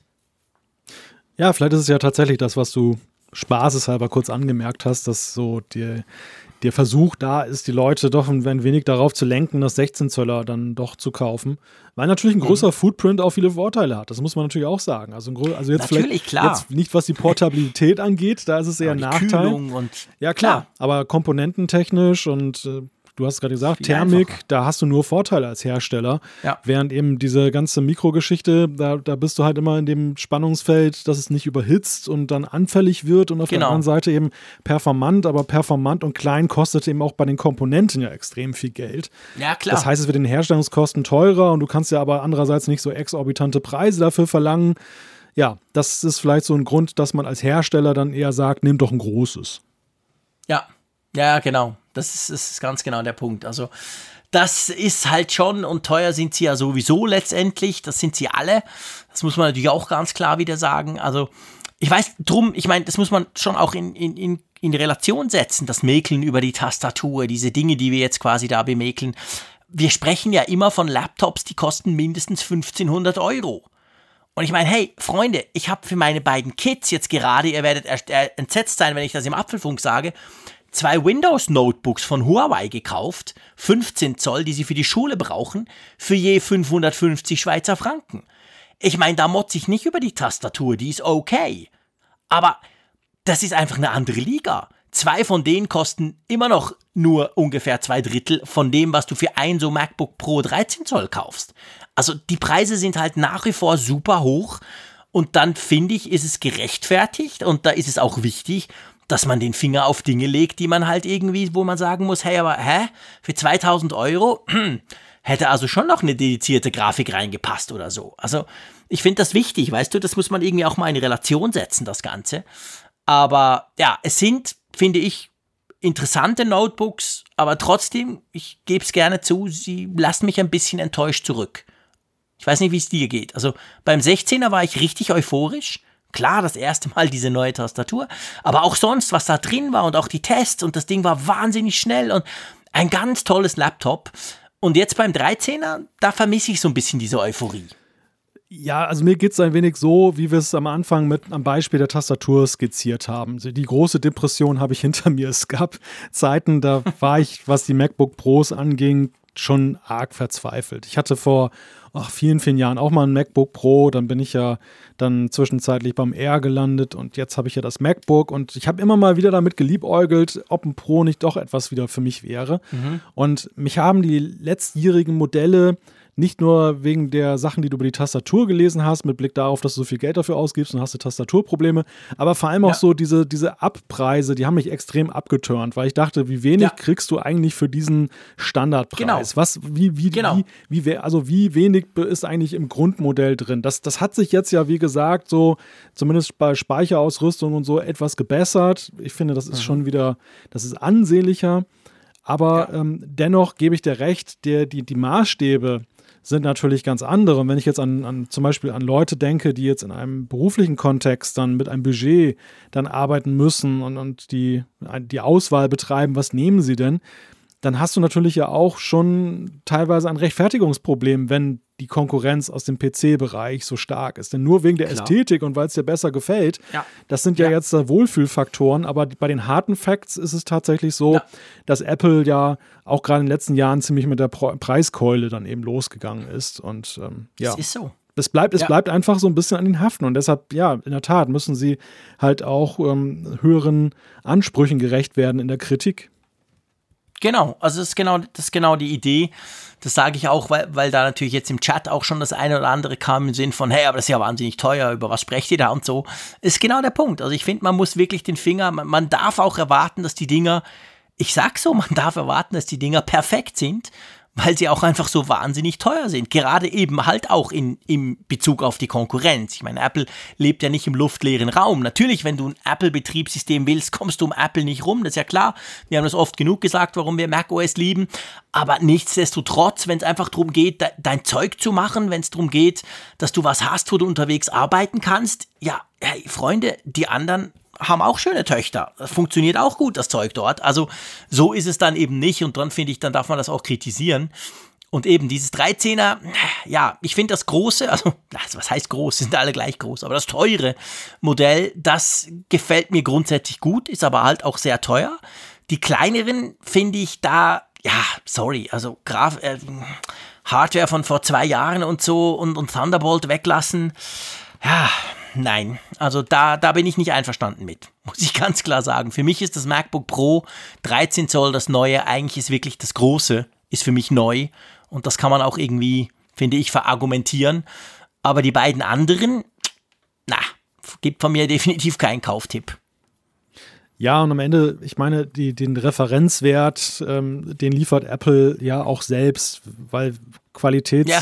die, der, das Preis-Leistungs-Verhältnis in anderen Produktsparten bei ihnen ist ja eben ein anderes. Wenn du guckst bei den Smartphones, du kaufst ein iPhone, das ist auch ein ziemlich teures Smartphone, aber gar nicht mal so viel teurer als die Top-Modelle anderer Hersteller und du, du bekommst auch was geliefert. Es geht ja gar nicht so um das genau Top, das. es geht nicht um Top of the Line der Specs, also was manche andere Hersteller so für sich entdecken, dass sie sagen, hey, ich habe die Giga Monster 1000 Megapixel Kamera, Nein, aber am Ende hast du doch nur dann ähm, Brei dann im, im Bild, sondern es geht ja eigentlich darum, dass du die bestmögliche Technik unter realistischen Bedingungen halt hast, dass du und dass, dass du etwas hast, was wertbeständig ist, was mehrere Jahre hat und dann kommt noch diese Apple Experience obendrauf so. Das unterscheidet sie dann zum Genau. Beispiel vom Windows-PC. Das, das bezahlt man ja auch gerne etwas mehr, dass man sagt, ich habe weniger. Supportfälle, ich habe weniger Frust Genau. damit, ich habe das Ecosystem, in dem ich eh zu Hause bin. Das ist einem was wert. Aber es sprengt halt, so, ich habe halt das Gefühl, sie, sie ruhen sich zu sehr manchmal aus, jetzt bei den Macs oder zumindest bei den MacBooks, so auf dieser User Experience einfach. Dass sie sagen, es ist ein Selbstläufer, die Leute wollen halt dann dieses, äh, diese, diese Apple-Welt haben. Aber so bei den, bei den Leistungsdaten und was da sonst so drin steckt, naja, da, da könnte noch etwas mehr Anstrengung drin sein. Ja, vielleicht ist das so. Genau, ja. Ja, weißt du, weil halt, muss ich auch sagen, weil sie das beim 16 Zöller bewiesen haben. Ich meine, das 16 Zöller hatte natürlich zuerst mal die Presse wegen, wegen der Tastatur. Auch ich habe mich auf dieses Teil, vor allem auf die zuerst zu- nur auf die Tastatur gestürzt. Aber dann hat man halt schon gemerkt, hey Freunde, da wurde so viel geändert an allen Ecken und Enden. Man kriegt wirklich deutlich mehr fürs Geld als für den direkten Vorgänger. Das war wirklich so, wow, hätte man Apple gar nicht zugetraut. Und beim 13 Zöller hatte ich halt so ein bisschen die Hoffnung, hey, da passiert das gleiche nochmal. Und da muss ich jetzt sagen, hm, es ist ein gutes Gerät, keine Frage, aber es ist nicht dieser Schritt, den Apple im November mit dem 16 Zoll Teil gemacht hat, den haben sie jetzt aus welchen Gründen auch immer beim 13 Zoll so ein bisschen ausgelassen. Und das finde ich halt ein bisschen schade. Ja, Ja, lass uns zum nächsten Thema kommen. genau. Genau, und zwar ähm, zu einem Thema, über das wir schon ganz lange ähm, diskutieren, über das wir philosophieren und wo wir uns, glaube ich, gerade im letzten Apfelfunk gefragt haben, ja, sag mal, Malte, gibt es da eigentlich jetzt mal ein Datum? Jetzt gibt's eins. Ja, man könnte denken, sie haben reagiert, aber natürlich ist das nicht der Fall. Apple hat diese Woche bekannt gegeben, dass. Doch, ich habe angerufen. Ach, ich du bitte warst dich. Ich das. habe gesagt, hey Tim, jetzt aber, ich bitte dich mal. Jetzt hau mal endlich den WWDC-Termin raus. Zack, da ist es. Ja, oder sie haben festgestellt nach dem Hören des Apfelfunks, oh, haben wir die E-Mail noch gar nicht rausgeschickt? genau. Oh shit, wir haben das doch gar nicht publiziert. Mensch, Freunde, Phil, mach mal was. Ja. Was haben Sie denn gemacht? Genau, 22. Juni ist der Stichtag. Dann soll die erste virtuelle WWDC, die Weltentwicklerkonferenz, dann vom Stapel gehen. Mit dem üblichen Programm. Keynote, State of the Union und ähm, ja, halt dann, und das wissen wir halt noch nicht. Die Einzelheiten haben sie dann noch nicht dann bekannt gegeben, wie genau dann diese Sessions aussehen sollen, weil es nämlich ja doch zugangsfrei ist. Es ist nicht so, dass jetzt irgendwie auch virtuell nur ein erlesener Kreis wie bei der bei der Convention vor Ort dann rein darf, sondern es ist so, dass eigentlich jeder wohl laut der Aussage der Pressemitteilung daran teilhaben kann und darf an, der, an diesen Sessions. Und wir stellen uns natürlich alle die Frage, wie genau will man das handeln, denn es könnten ja doch tau- aber Tausende, wenn nicht vielleicht sogar eine Million oder so da zusammenkommen. Ja, vor allem, weil Apple das ja auch selber schreibt. Sie schreiben ja auf der Webseite, was haben sie irgendwie 22 Millionen Entwickler oder so. Sie, sie, sie werfen so mit einer krassen Zahl um sich. Und äh, stell dir vor, die wollen alle an die WWDC, virtuell quasi. Ähm, also, was ich ja cool finde, grund- grundsätzlich, also wir kommen dann gleich zum Termin und all den Geschichten, aber was ich ja cool finde, lieber Malte, das kann man jetzt schon sagen, das können wir jetzt schon ankündigen, wir zwei werden zusammen an die WWDC gehen und darüber podcasten, oder? Ja, wer hätte das gedacht, dass es auf diese Weise Genau. passiert? Wir hatten ja genau das andere im, im Sinn eigentlich. Dass wir dann- Genau, wir hatten ja im, im Sinn, nachdem ich zweimal gehen durfte, was unglaublich spannend war, habe ich ja wirklich stark gehofft und, und dass du auch mal mitkommst und wir dann zusammen quasi in San Jose die WWDC besuchen. So kam es nicht, aber nichtsdestotrotz, das ist ja das Schöne, diese WWDC, du hast gesagt, die ist open for all, da gibt es nicht irgendwelche Journalisteneinladungen, irgendwelche komischen Dinge, da können grundsätzlich alle dabei sein, die das wollen. Also werden wir das tun. Aber ich weiß nicht, wie es dir geht. Vielleicht habe ich es auch einfach nur überlesen.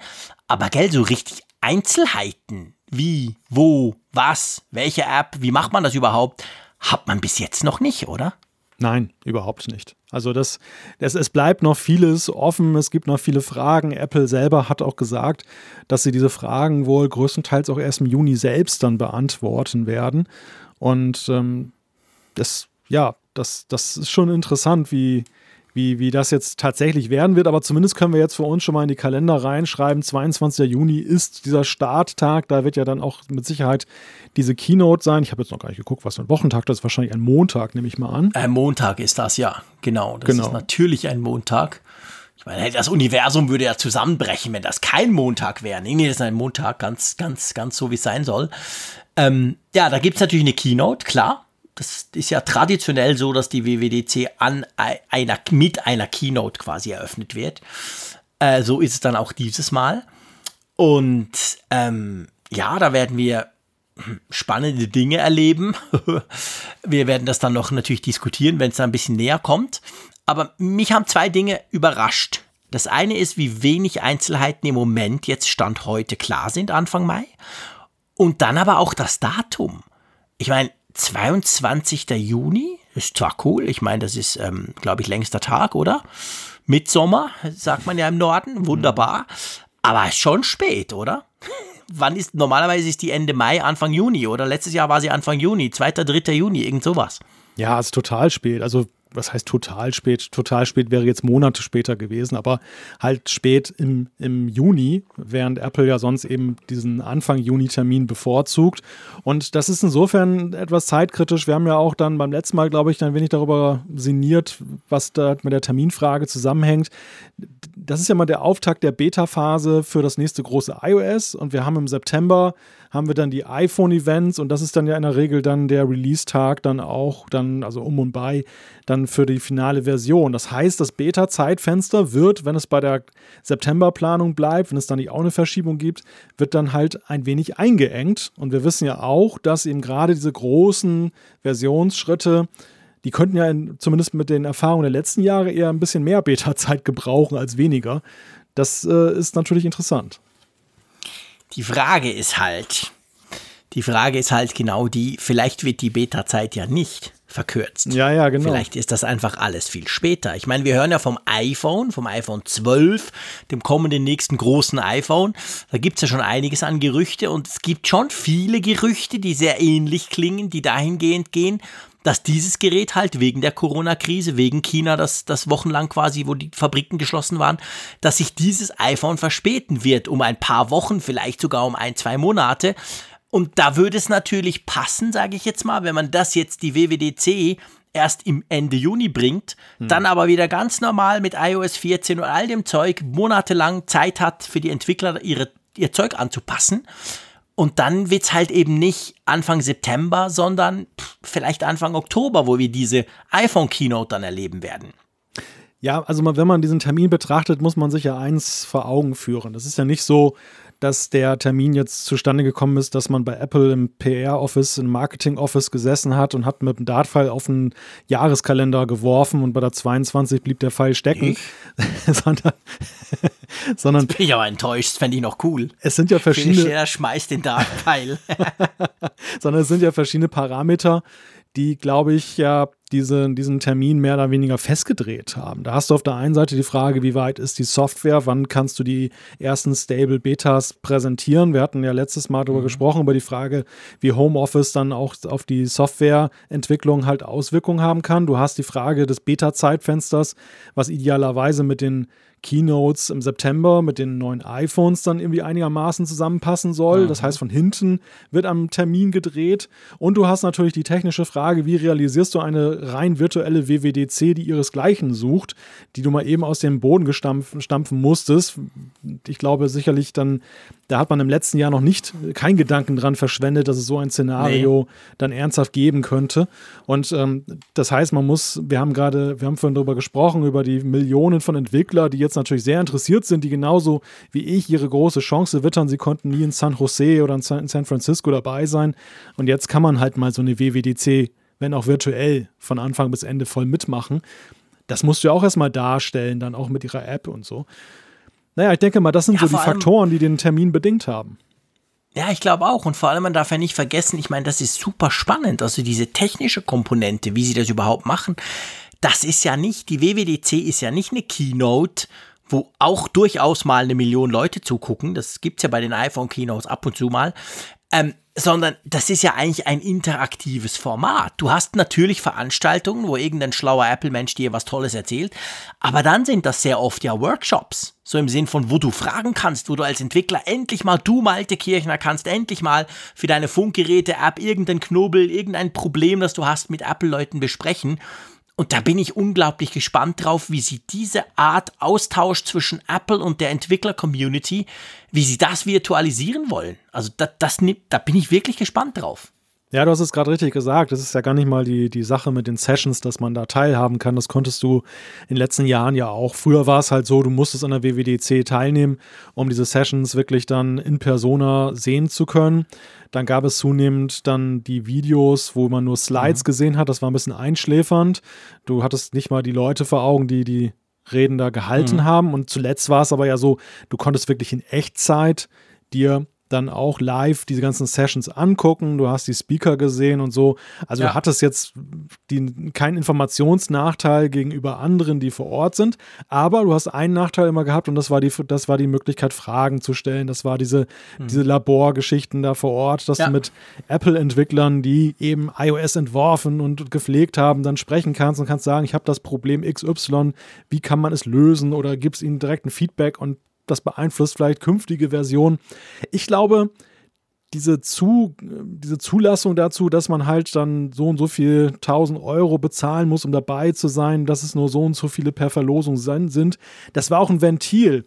Und dieses Ventil hat für Apple den Druck rausgenommen, einerseits, dass sie es darstellen können, die Leute zu betreuen, andererseits ja. eben aber auch, die Begehrlichkeit ist ja nicht nur so Neugierde, sondern es ist ja ein echter Marktvorteil. Wenn du App-Entwickler ja. bist und du bist ganz nah dran an, den, an, an Apple und den neuesten APIs, das ist für dich ein echter Marktvorteil. Also das Geld ist gut investiert, weil du kannst viel schneller neue Funktionen implementieren, du kannst Probleme lösen, wo andere monatelang dran verzweifeln.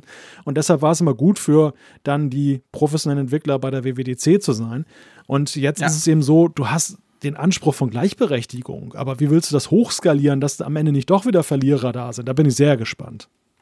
Ja, ich auch, definitiv. Also das ist wirklich, das dürfte super interessant werden zu gucken. Ähm, was hast du das Gefühl, das dauert wahrscheinlich tatsächlich, du hast vorhin mal Juni angesprochen, wahrscheinlich müssen wir schon noch warten, oder? Ja, also Apple sagt wirklich sehr deutlich, dass sie eben dann die Details im Juni erst dann mitteilen werden. Ähm, du kannst ja jetzt schon die App laden, die Developer-App und ähm, findest da diese Ankündigungsinformation. Mhm. Ja, witzig ist ja, so als Side Note, dass ähm, es ja diese, diese Developer-App, die früher mal WWDC-App hieß, ähm, die gibt mhm. es ja für alle möglichen Plattformen von Apple. Also für iOS natürlich. Es gibt dann auch so ein Offspring für die Apple Watch. Das war jetzt vor allem so mit den, mit den äh, WWDCs der letzten Jahre so eine Art Kalendererinnerungsding, was du an, an, am Arm hattest. Auf dem Apple TV. Ähm, aber für Mac gibt es da bislang noch keine eigene App. Sehr merkwürdig, ja, in der Tat. Du hast recht, genau. Das ist, das ein, ja, ist natürlich wahrscheinlich äh, aus der Tradition raus, eben die WWDC-App, die hatte ich mir natürlich dann immer geladen, als ich jetzt diese zwei letzten Jahre dort sein durfte, weil da sah man auch den ganzen Schedule, also was läuft wann, wie, wo und so, die war schon wichtig. Die war auf dem iPhone, das stimmt. Jetzt sieht es natürlich anders aus. Die Frage ist ja, brauchst du dann diese App? Also wirst du dann in dieser App diese Video-Sessions gucken können und so weiter? Wahrscheinlich schon. Dann müsste es für den, für den Mac ja auch was geben oder kann man das über Browser oder wie auch immer. Also ja, wir müssen einfach noch ein bisschen Geduld haben und dann rausfinden, wie das genau läuft. Aber nichtsdestotrotz muss ich dir ganz klar sagen, ich freue mich wahnsinnig auf diese virtuelle WWDC. Ja, das wird, das wird wirklich eine ganz herausragende Weltentwicklerkonferenz diesmal werden. Gar nicht mal jetzt so sehr bedingt jetzt durch die neuen Betriebssystemversionen, auf die wir natürlich auch gespannt sind, dem wir auch entgegenfiebern. Ja, extrem. Aber weil es eben ein ganz anderer Rahmen ist. Ne? Also es ist so, es bewegte sich ja alles immer irgendwo im bekannten Rahmen halt jedes mhm. Jahr. Du wusstest halt Anfang Juni ist Weltentwicklerkonferenz, sie geht fünf Tage, sie beginnt mit einer Keynote und dann kommt die Plattform State of the Union und so weiter. Und äh, das war alles vordefiniert. Und diesmal werden die Karten halt komplett neu gemischt und man weiß ja auch gar nicht, was macht das mit der Community, wie wird diskutiert, wenn so viele Leute teilhaben können mhm. und so. Also hochspannend. Und natürlich aber auch nachgelagert die Frage, welches Resümee zieht man daraus? Diese WWDC, die jetzt virtuell stattfindet, ist aus der Not geboren, ganz klar. Aber die Learnings ist ja wie mit Homeoffice aktuell können ja, ja, auch sein, dass man sagt, Moment mal, wollen wir denn eigentlich zur alten Form eins zu eins wieder zurückkehren oder ist nicht eine Mischform vielleicht dann eben wünschenswerter, weil wir so gute Erfahrungen gemacht haben? Also diese virtuelle WWDC mhm. ist ja auch beispielgebend und wird, glaube ich, maßgeblich darüber entscheiden, wie es mit der WWDC insgesamt weitergeht. Ja, das glaube ich auch definitiv. Also das, das könnte tatsächlich eine, eine gewisse Weichenstellung sein, die dann auch auf die nächsten Jahre raus einen Effekt hat. Ja, gucken wir mal. Wie gesagt, wir werden das zusammen machen und wir werden das natürlich hier im Apfelfunk ausführlich diskutieren, was da kommt. Sicher auch schon im Vorfeld, wenn das eine oder andere Gerücht durchsickert. Ähm, durchsickern musste nichts, das war ganz offiziell. Apple hat das quasi ganz offiziell angekündigt. Aber es gab ja noch Quartalszahlen, oder?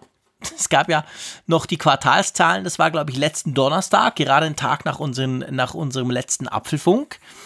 Und da hat man ja im Moment, wie man das bei allen Quartalszahlen von Firmen, hatte man ja schon erwartet, boah, das wird übel, weil wir alle wissen ja warum. Aber so übel war es gar nicht.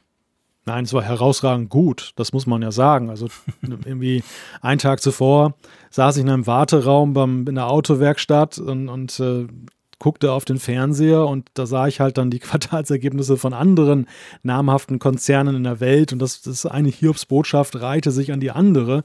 Da waren Milliarden Verluste dann in zweistelliger Höhe teilweise zu beklagen. Und bei Apple reden wir von Wachstum. Wir reden von plus 1% gegenüber dem Vorjahresquartal. Und ähm, das ist schon ziemlich krass, finde ich. Ne? Also 58,3 Milliarden Quartalsumsatz haben sie verzeichnet. Das ist sowieso eine exorbitante Höhe. Aber dann noch ein Plus zu machen in diesen Monaten, ja, wer hätte das gedacht, wo ihre ganzen Läden ja auch zu sind zum Beispiel. Ja, genau. Ich meine, das war ja, was war das? Januar, Februar, März. Und es ist ja eben so, wie alle wissen, in China ging ja das im Januar schon los. Also da waren ja dann die Läden auch alle zu. Und China ist ja super wichtig für, für Apple. Also es ist ja nicht so, dass man sagen kann, ja, bei uns war es ja erst Mitte März, also was ist das Problem? Sondern das ist ja weltweit teilweise viel früher schon gestartet. Also es war genau so ein Quartal. Und dafür hat Apple tatsächlich wirklich ja, äh, wie du sagst, herausragend eigentlich gearbeitet, hat ja auch unglaublich viel Geld verdient. Ähm, lass uns mal so ein bisschen die Details gehen. Also du hast schon gesagt, der Quartalsumsatz per se ist gestiegen, immer im Vergleich zum Vorjahr. Dann ist es ja, es gibt ja, wie schon so oft bei den, bei den Quartalszahlen, gibt es ja eine Sparte, die mal wieder oben ausschwingt, oder? Ja, ganz eindeutig. Die Services ähm, haben einen Allzeitrekord hingelegt. Man gewöhnt sich ja schon fast dran, dass man irgendwelche Rekorde dort verzeichnet. 23 Prozent machen sie aus. Und auch die Wearables haben super gut abgeschnitten. Also da spricht man dann von einem Quartalsrekord mit rund 11 Prozent ähm, am Gesamtumsatz. Das ist natürlich extrem viel. Und das iPhone ist ja auch nicht mehr, es ist immer noch dominant, machen wir uns nichts vor, aber es ist nicht mehr so ganz so dominant, wie es früher war. Es, wir liegen jetzt bei rund 50 Prozent, gell? Richtig, also wir sind jetzt so am Scheideweg, wo Apple wird ja mal gerne als iPhone Company halt dann tituliert, weil man halt sagt, das ist der maßgebliche Teil halt ihres Umsatzes und wenn das mal wegbricht, dann, dann bricht Apple in sich zusammen. Und natürlich ist mit 50 Prozent Umsatzanteil immer noch ein extrem hoher Wert gegeben, dass du sagst, das iPhone wenn das mal ganz wirklich schwächeln würde, das würde Apple schon erheblich wehtun, aber man sieht eben schon diese Strategie der weiteren Säulen, die man da aufbaut, insbesondere mit Blick auf die Services, die schmälert ja schon so diesen, diesen allgemeinen Anspruch, den das iPhone hat. Ja, definitiv. Also jetzt eben, wir sind jetzt, du hast gesagt, genau in der Hälfte quasi am Gesamtumsatz macht das iPhone natürlich immer noch 50 Prozent aus. Das ist immer noch extrem viel, aber es waren auch mal deutlich weit über 60 Prozent. Also von dem her gesehen, ist man da ganz gut unterwegs. Der Mac steuert doch immerhin noch 9% dabei. Das ist ja okay, klar, früher war es anders, aber das ist auch nicht so ganz ohne. Und ich glaube, Mac-mäßig hat man sich so plus minus gehalten, oder? Das war nicht ein krasser Einbruch bei Mac, glaube ich, oder? Ein krasser Einbruch irgendwie 3% nicht. Year over Year oder so. Also das ja, also hm. iPad und Mac haben etwas geschwächelt im Gegensatz zum Vorjahr, aber geschwächelt auf niedrigem Niveau. Man kann sagen, dass sie mehr oder weniger eben auf Niveau geblieben sind. Das mhm. iPad mit 7%, ja, auch das ist ein Wert, der, glaube ich, so die, die tatsächliche Relevanz eines Tablets im Kontext der anderen Produkte gut wiedergibt. Ja, definitiv. Also Raphael Apple, natürlich anders. ja, natürlich, klar. Aber der hat ja auch zwei, der hat ja auch zwei. der hat ja auch zwei, genau. Nee, ich meine natürlich, ich mein, spätestens mit dem Magic Keyboard hat man schon gelernt, dass Apple natürlich bereit ist, das iPad, zumindest das Pro-iPad, Richtung, Richtung Notebook zu schubsen, sozusagen, mit den Möglichkeiten, auch mit dem Preis. Aber ähm, von dem her gesehen, klar, das, das iPad ist, ist ist zwar wichtig, aber spielt letztendlich dann eben doch, wenn du guckst, ist ja eigentlich krass, wenn du guckst gegenüber den Wearables. Also, also kleine Kopfhörer und Uhren spülen deutlich mehr Kohle in die Kasse von Apple als die ganzen iPads. Das muss man einfach auch mal wieder sehen. Das ist natürlich schon erstaunlich. Und was ich sehr erstaunlich fand, also eigentlich ist es ja nicht erstaunlich, aber ich hätte es trotzdem nicht erwartet. Wir haben keinen Ausblick. Also Apple ist ja traditionellerweise, das macht ja eigentlich jede Firma bei Quartalszahlen, sagt, okay, und im nächsten Quartal erwarten wir bla bla. Und bei Apple ist es so, die sind ja immer eher so ein bisschen konservativ mit diesem Ausblick, damit sie dann den Ausblick quasi auch schlagen können und sagen, es ist viel besser gelaufen, als wir gedacht hatten. Dieses Mal nix. Ja, damit bewegen sie sich im Fahrwasser eigentlich aller börsennotierten Konzerne. Da, da will sich keiner die Finger dran verbrennen an einer Prognose, die nachher überhaupt nicht einzuhalten ist, für die es halt auch viel zu wenig äh, Indikatoren für sie selbst gibt, um, da, um sie dann verlässlich zu machen. Das ist allerdings, du hast es zu Recht gesagt, das ist vor einem Jahr wäre es undenkbar gewesen, dass solche riesigen Börsencompanies halt sagen, keine Ahnung, wir wissen nicht, wie es weitergeht. Mhm. Ähm, so ganz stimmt es auch nicht, wenn man sich jetzt mal das Transkript durchliest, dann halt dieses äh, Investor Calls, den, der immer stattfindet. Mhm. Der Luca Maestri, der für Finanzen zuständig ist bei Apple, hat schon dann äh, im Weiteren dann ein wenig äh, durchblicken lassen, dass es natürlich schon auch, dass sie davon ausgehen, dass, dass es Schwächen geben wird. Also, dass, dass sie mhm. so ein paar Einbrüche werden sie, glaube ich, dann schon äh, dann verzeichnen. Mhm. Das ist, ähm, ich gucke hier gerade mal, also Thema iPhone, Wearables, so diese ganze Hardware-Sektor alleine, weil jetzt dieses Quartal, wo die Apple Stores bis auf das große China jetzt wirklich geschlossen waren, das macht natürlich schon was aus. Also das kann man jetzt nicht alleine durch Online-Handel und das den ja, Channel nee, dann der, selbst der Channel ist ja auch letzten Endes ja aber ein, einträchtig. Also der Channel ist ja dann eben das, das, was sie über den normalen Einzelhandel dann noch verkaufen, was in Elektronik rumsteht. Der war auch zu und ähm, das, das äh, schlägt sich dann nieder. Ähm, wo sie hingegen dann ähm, schon im Juni dann, äh, also im Juni-Quartal dann Zuwächse sehen. Das ist dann beim Thema Mac. Da, da glauben sie mhm. schon, dass es was bringt. Ich glaube, Stichwort Homeoffice könnte da eine Rolle spielen. Ja.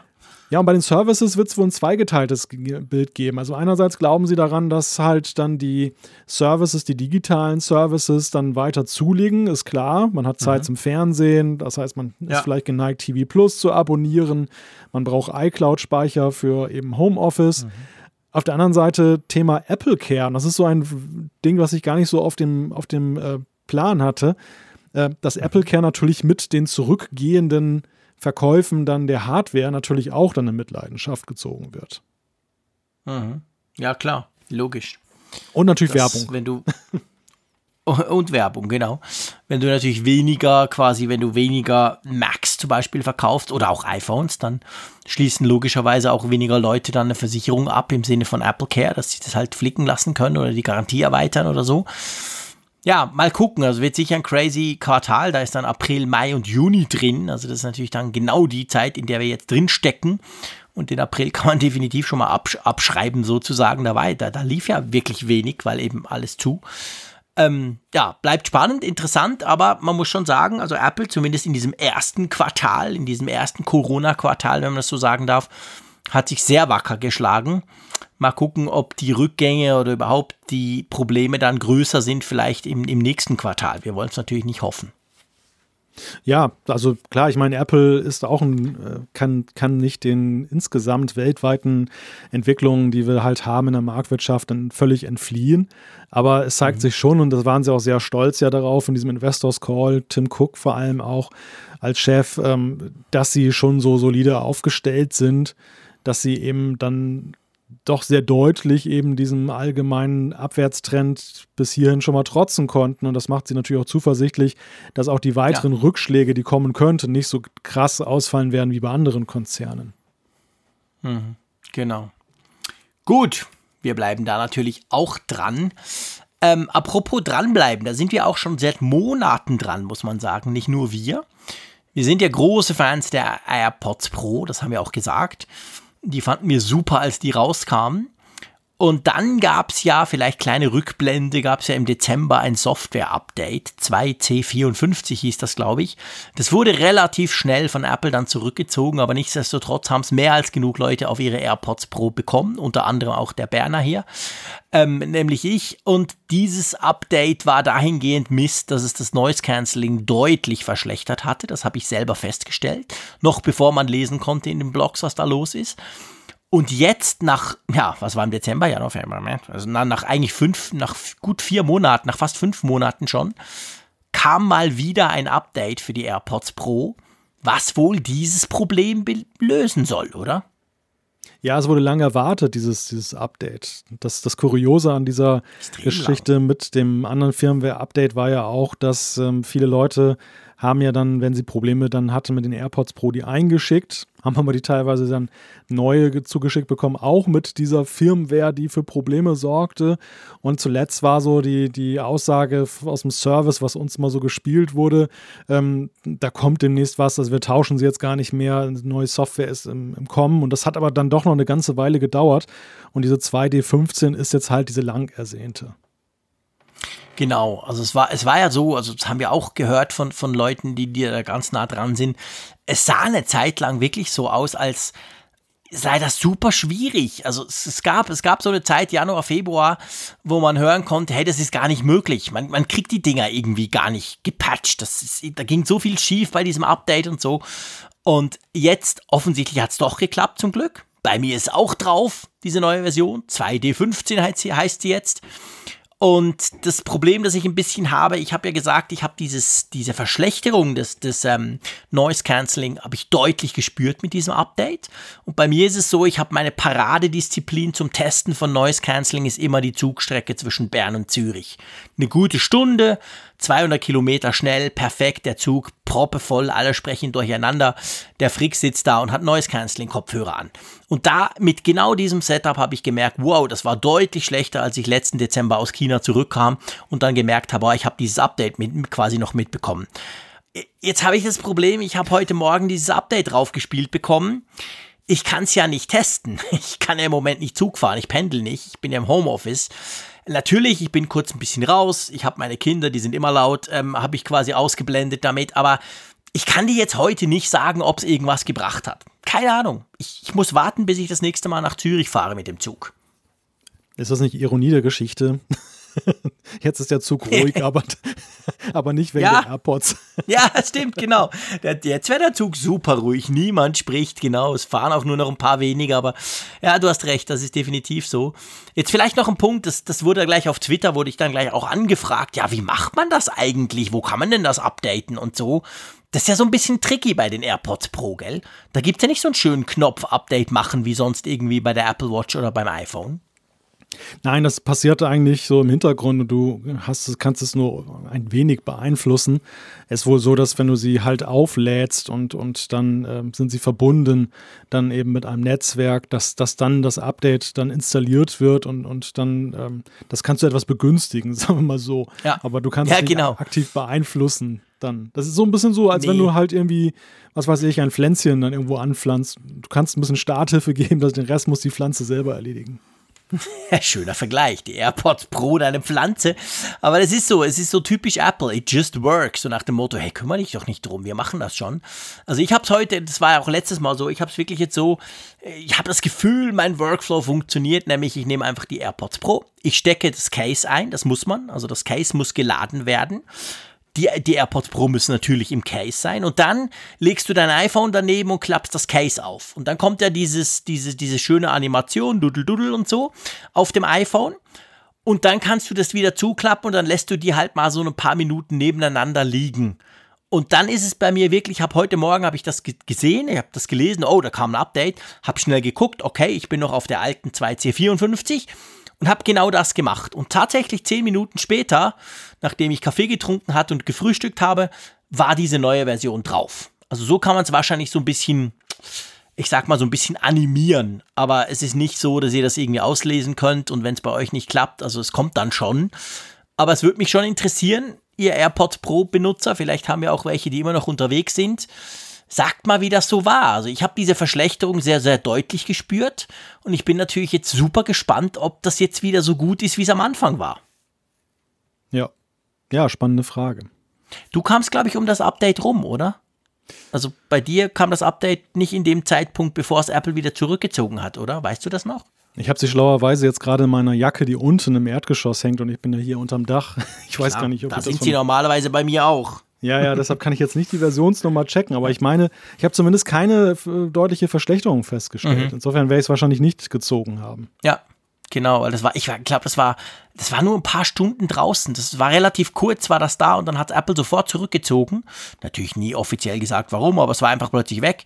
Und ich hatte, ich weiß auch nicht warum, also ich, ich mache diese Updates eigentlich nie aktiv. Nur jetzt dieses Mal habe ich versucht, das so ein bisschen zu animieren, dass dieses Update auf die AirPods Pro kommt. Aber ich weiß nicht, warum ich diese verseuchte Version damals gekriegt habe, aber die war halt da. Ich bin damit nach China geflogen. Da hat Noise Cancelling schon auch funktioniert. Es war ja nicht so, dass es gar nicht mehr ging.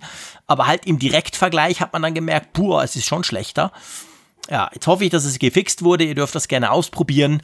Und wenn ihr das Gefühl habt, ihr könnt dazu was sagen, dürft ihr uns selbstverständlich sehr gerne Feedback schicken. Genau. Gehen wir nach Berlin? Wir gehen nach Berlin, ja. Ein App-Tipp. Endlich mal wieder ein App-Tipp. Endlich mal wieder ein App-Tipp. Das ist nämlich eigentlich eine schöne Rubrik, die wir früher Ja. hatten. Wir kriegen auch viel Feedback, wo Leute sagen, hey, mach doch mal wieder einen App-Tipp. Aber es ist, wie du es am- ganz am Anfang gesagt hast, ja, man muss auch schöne Apps haben oder, oder coole Apps antreffen, sage ich jetzt mal. Du hast was ganz Spezielles rausgesucht. Genau. Und und zwar eine App, die jetzt gerade einen aktuellen Bezug hat durch das, äh, den Jahrestag des Kriegsendes und äh, die App heißt Augmented Berlin oder Augmented Berlin. Ich weiß gar nicht, ob man jetzt die, die denglische Aussprache macht. Das ist von Kulturprojekte Berlin herausgegeben. Das ist eine Augmented Reality App. Also du, du kannst dir damit, Okay. das ist ganz, ganz interessant, äh, wenn du sie anwirfst, wenn du sie startest, dann äh, wird halt gefragt, dass die Kamera benutzt werden kann und dann kannst du in deinen Raum, die, die Kamera, das Kamerabild wird in schwarz-weiß gezeichnet und dann erscheint halt ein Tisch in deinem Raum.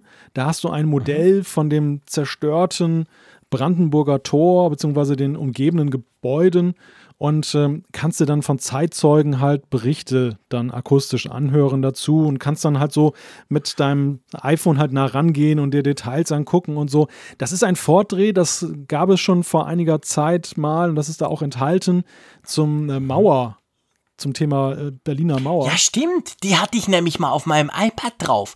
Da konntest du doch im Garten die Mauer, also so, ich habe so gemacht. Ich stand im Garten, ich wollte es meinen Kindern zeigen und ich wollte ihnen erklären, wa- was war denn die Mauer in Berlin?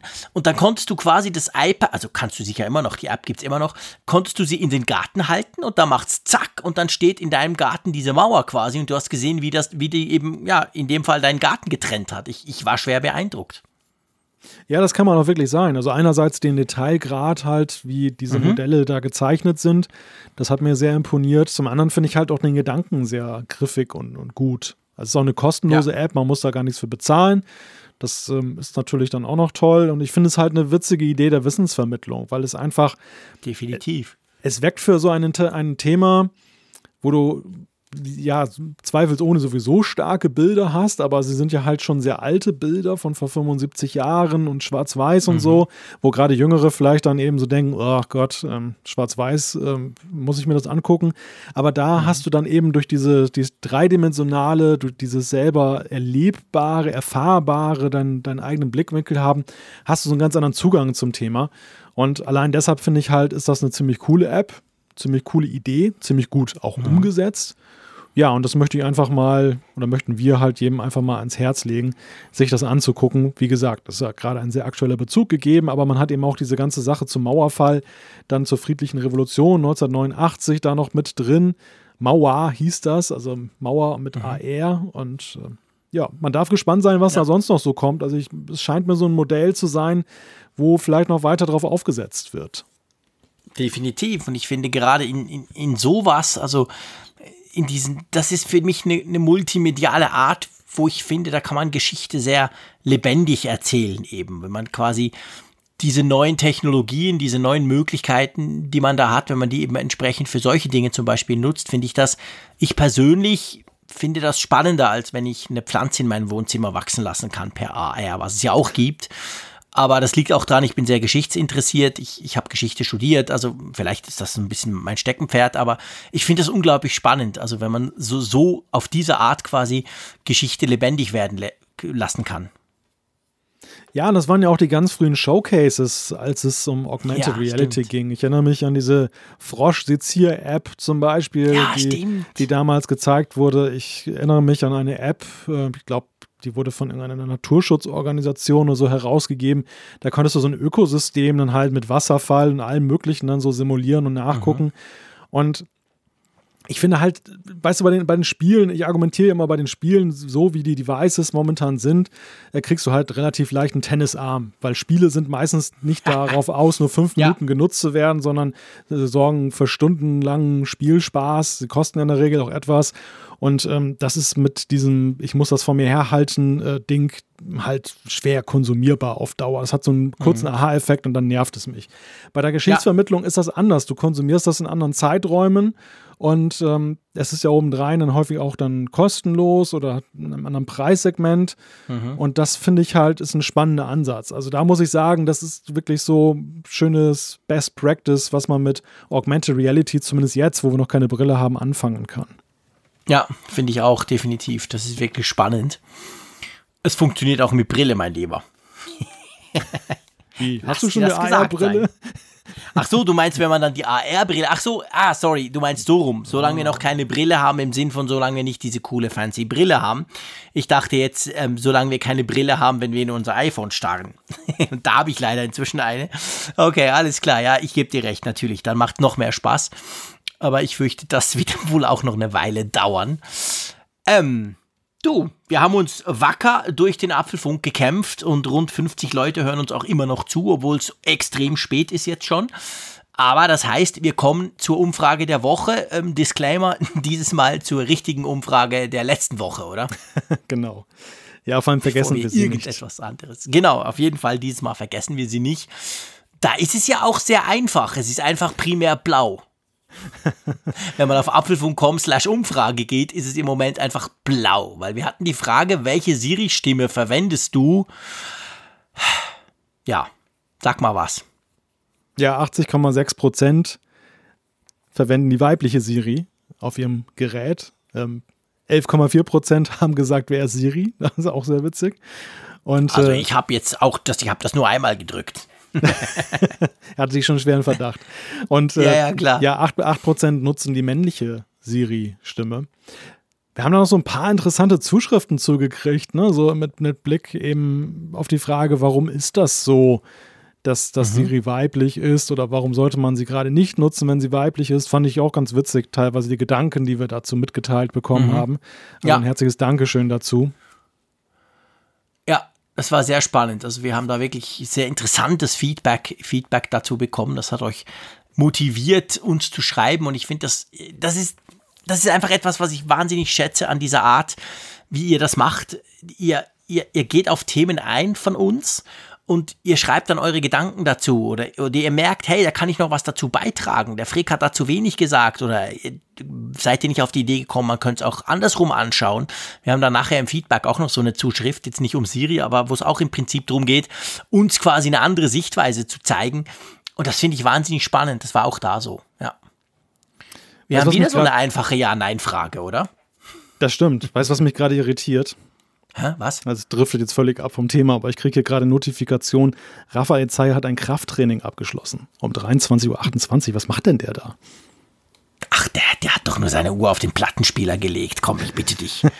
Ein Krafttraining, so ein Quatsch. Oder ist das Watchbombing also, hier so eine Manipulation des Apfelfunks? ja, ja, genau, genau, genau. Also nach dem Motto, hey, ich darf schon nicht mitmachen da am Freitag, da mache ich jetzt was. Ich muss ja sagen, dass ich diese Benachrichtigungen auf der Apple Watch, die habe ich schon lange deaktiviert.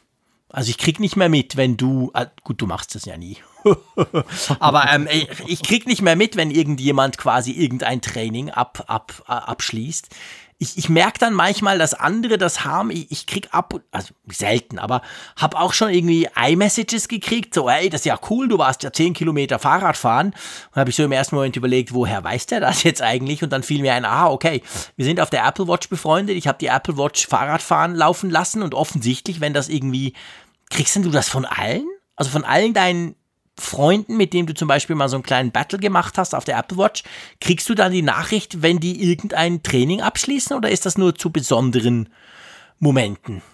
Also ich habe nicht den Eindruck, dass es allumfassend ist, denn dann müsste ich viel mehr kriegen. Ich habe einige Leute haben mhm. mich ja hinzugefügt, die teilen ihre Daten mit mir und, und wollen mhm. meine Daten haben.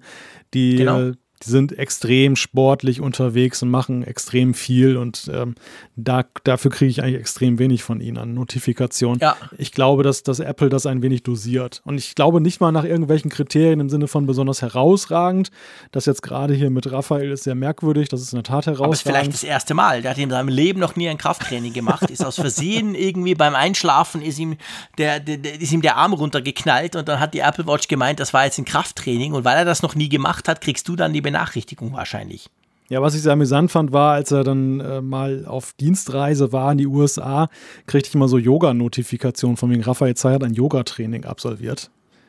Ja, das macht er im Flugzeug. Da, da, da waren wir zusammen unterwegs und wir hatten ein Battle. Wir, wir haben ja eine Zeit lang, glaube ich, fast zwei Jahre lang, haben wir immer gegeneinander, jede Woche sind wir angetreten. Meistens habe ich gewonnen, ich glaube 42 Mal von 45 Mal. Aber er hat mich dann im Flugzeug erwischt, weil er einfach gesagt hat, jetzt mache ich ein Yoga-Training im Flugzeug. Also er saß neben mir, es sah nicht extrem nach Yoga aus, aber egal. Und das hat ziemlich viele Punkte gegeben. Da konnte ich dann nicht mithalten. Und siehst du, das ist Yoga ist sowieso cool zum Bescheißen. Ja, ja, genau. Also Yoga ist sowieso großartig. Das, da muss man nichts tun und es gibt ganz viele Punkte. Aber das haben wir schon mal diskutiert. Da haben wir sofort Zuschriften bekommen von Leuten, die echtes Yoga machen, die uns dann erklärt haben, wie anstrengend das ist. Also braucht ihr uns nicht mehr zu schreiben, weiß ich, aber auf der Uhr zumindest ist es, wenn ich es aktiviere, extrem nicht anstrengend. Vielleicht war das auch ein Zeichen, dass er gerade das Magic Keyboard hochgehoben hatte. Weißt ja, das ist ein bisschen schwerer. Das könnte sein mit dem iPad Pro, genau. Ich meine, das 12.9er und das Magic Keyboard, du, das ist eine, definitiv ein Krafttraining. Also wenn ich das zwei, dreimal hochhebe, da kann ich, kann ich auch andere Handeln heben. Ja, stimmt, das könnte es natürlich sein. So, genug des Quatsches. Wir haben eine neue Umfrage der Woche. Sie lautet: Wirst du dir die WWDC dieses Jahr genauer ansehen? Denn, wie gesagt, das ist ja die große Chance, jeder kann dabei sein. Und äh, ja, wir stellen einfach mal die Frage: Interessiert das nur die Entwickler unter euch oder interessiert das allgemein? Und dazu gibt es folgende Antwortoptionen: Ja, nein oder weiß ich nicht. Im Sinn von: Hey, ist vielleicht noch ein bisschen zu früh, mal gucken. Ähm, wenn der Apfelfunk zuerst berichtet, wie das genau abgeht oder so. Aber ja, das sind die drei Möglichkeiten, die ihr habt. Interessiert uns natürlich sehr. Du hast es gesagt, dieses Jahr wird speziell werden.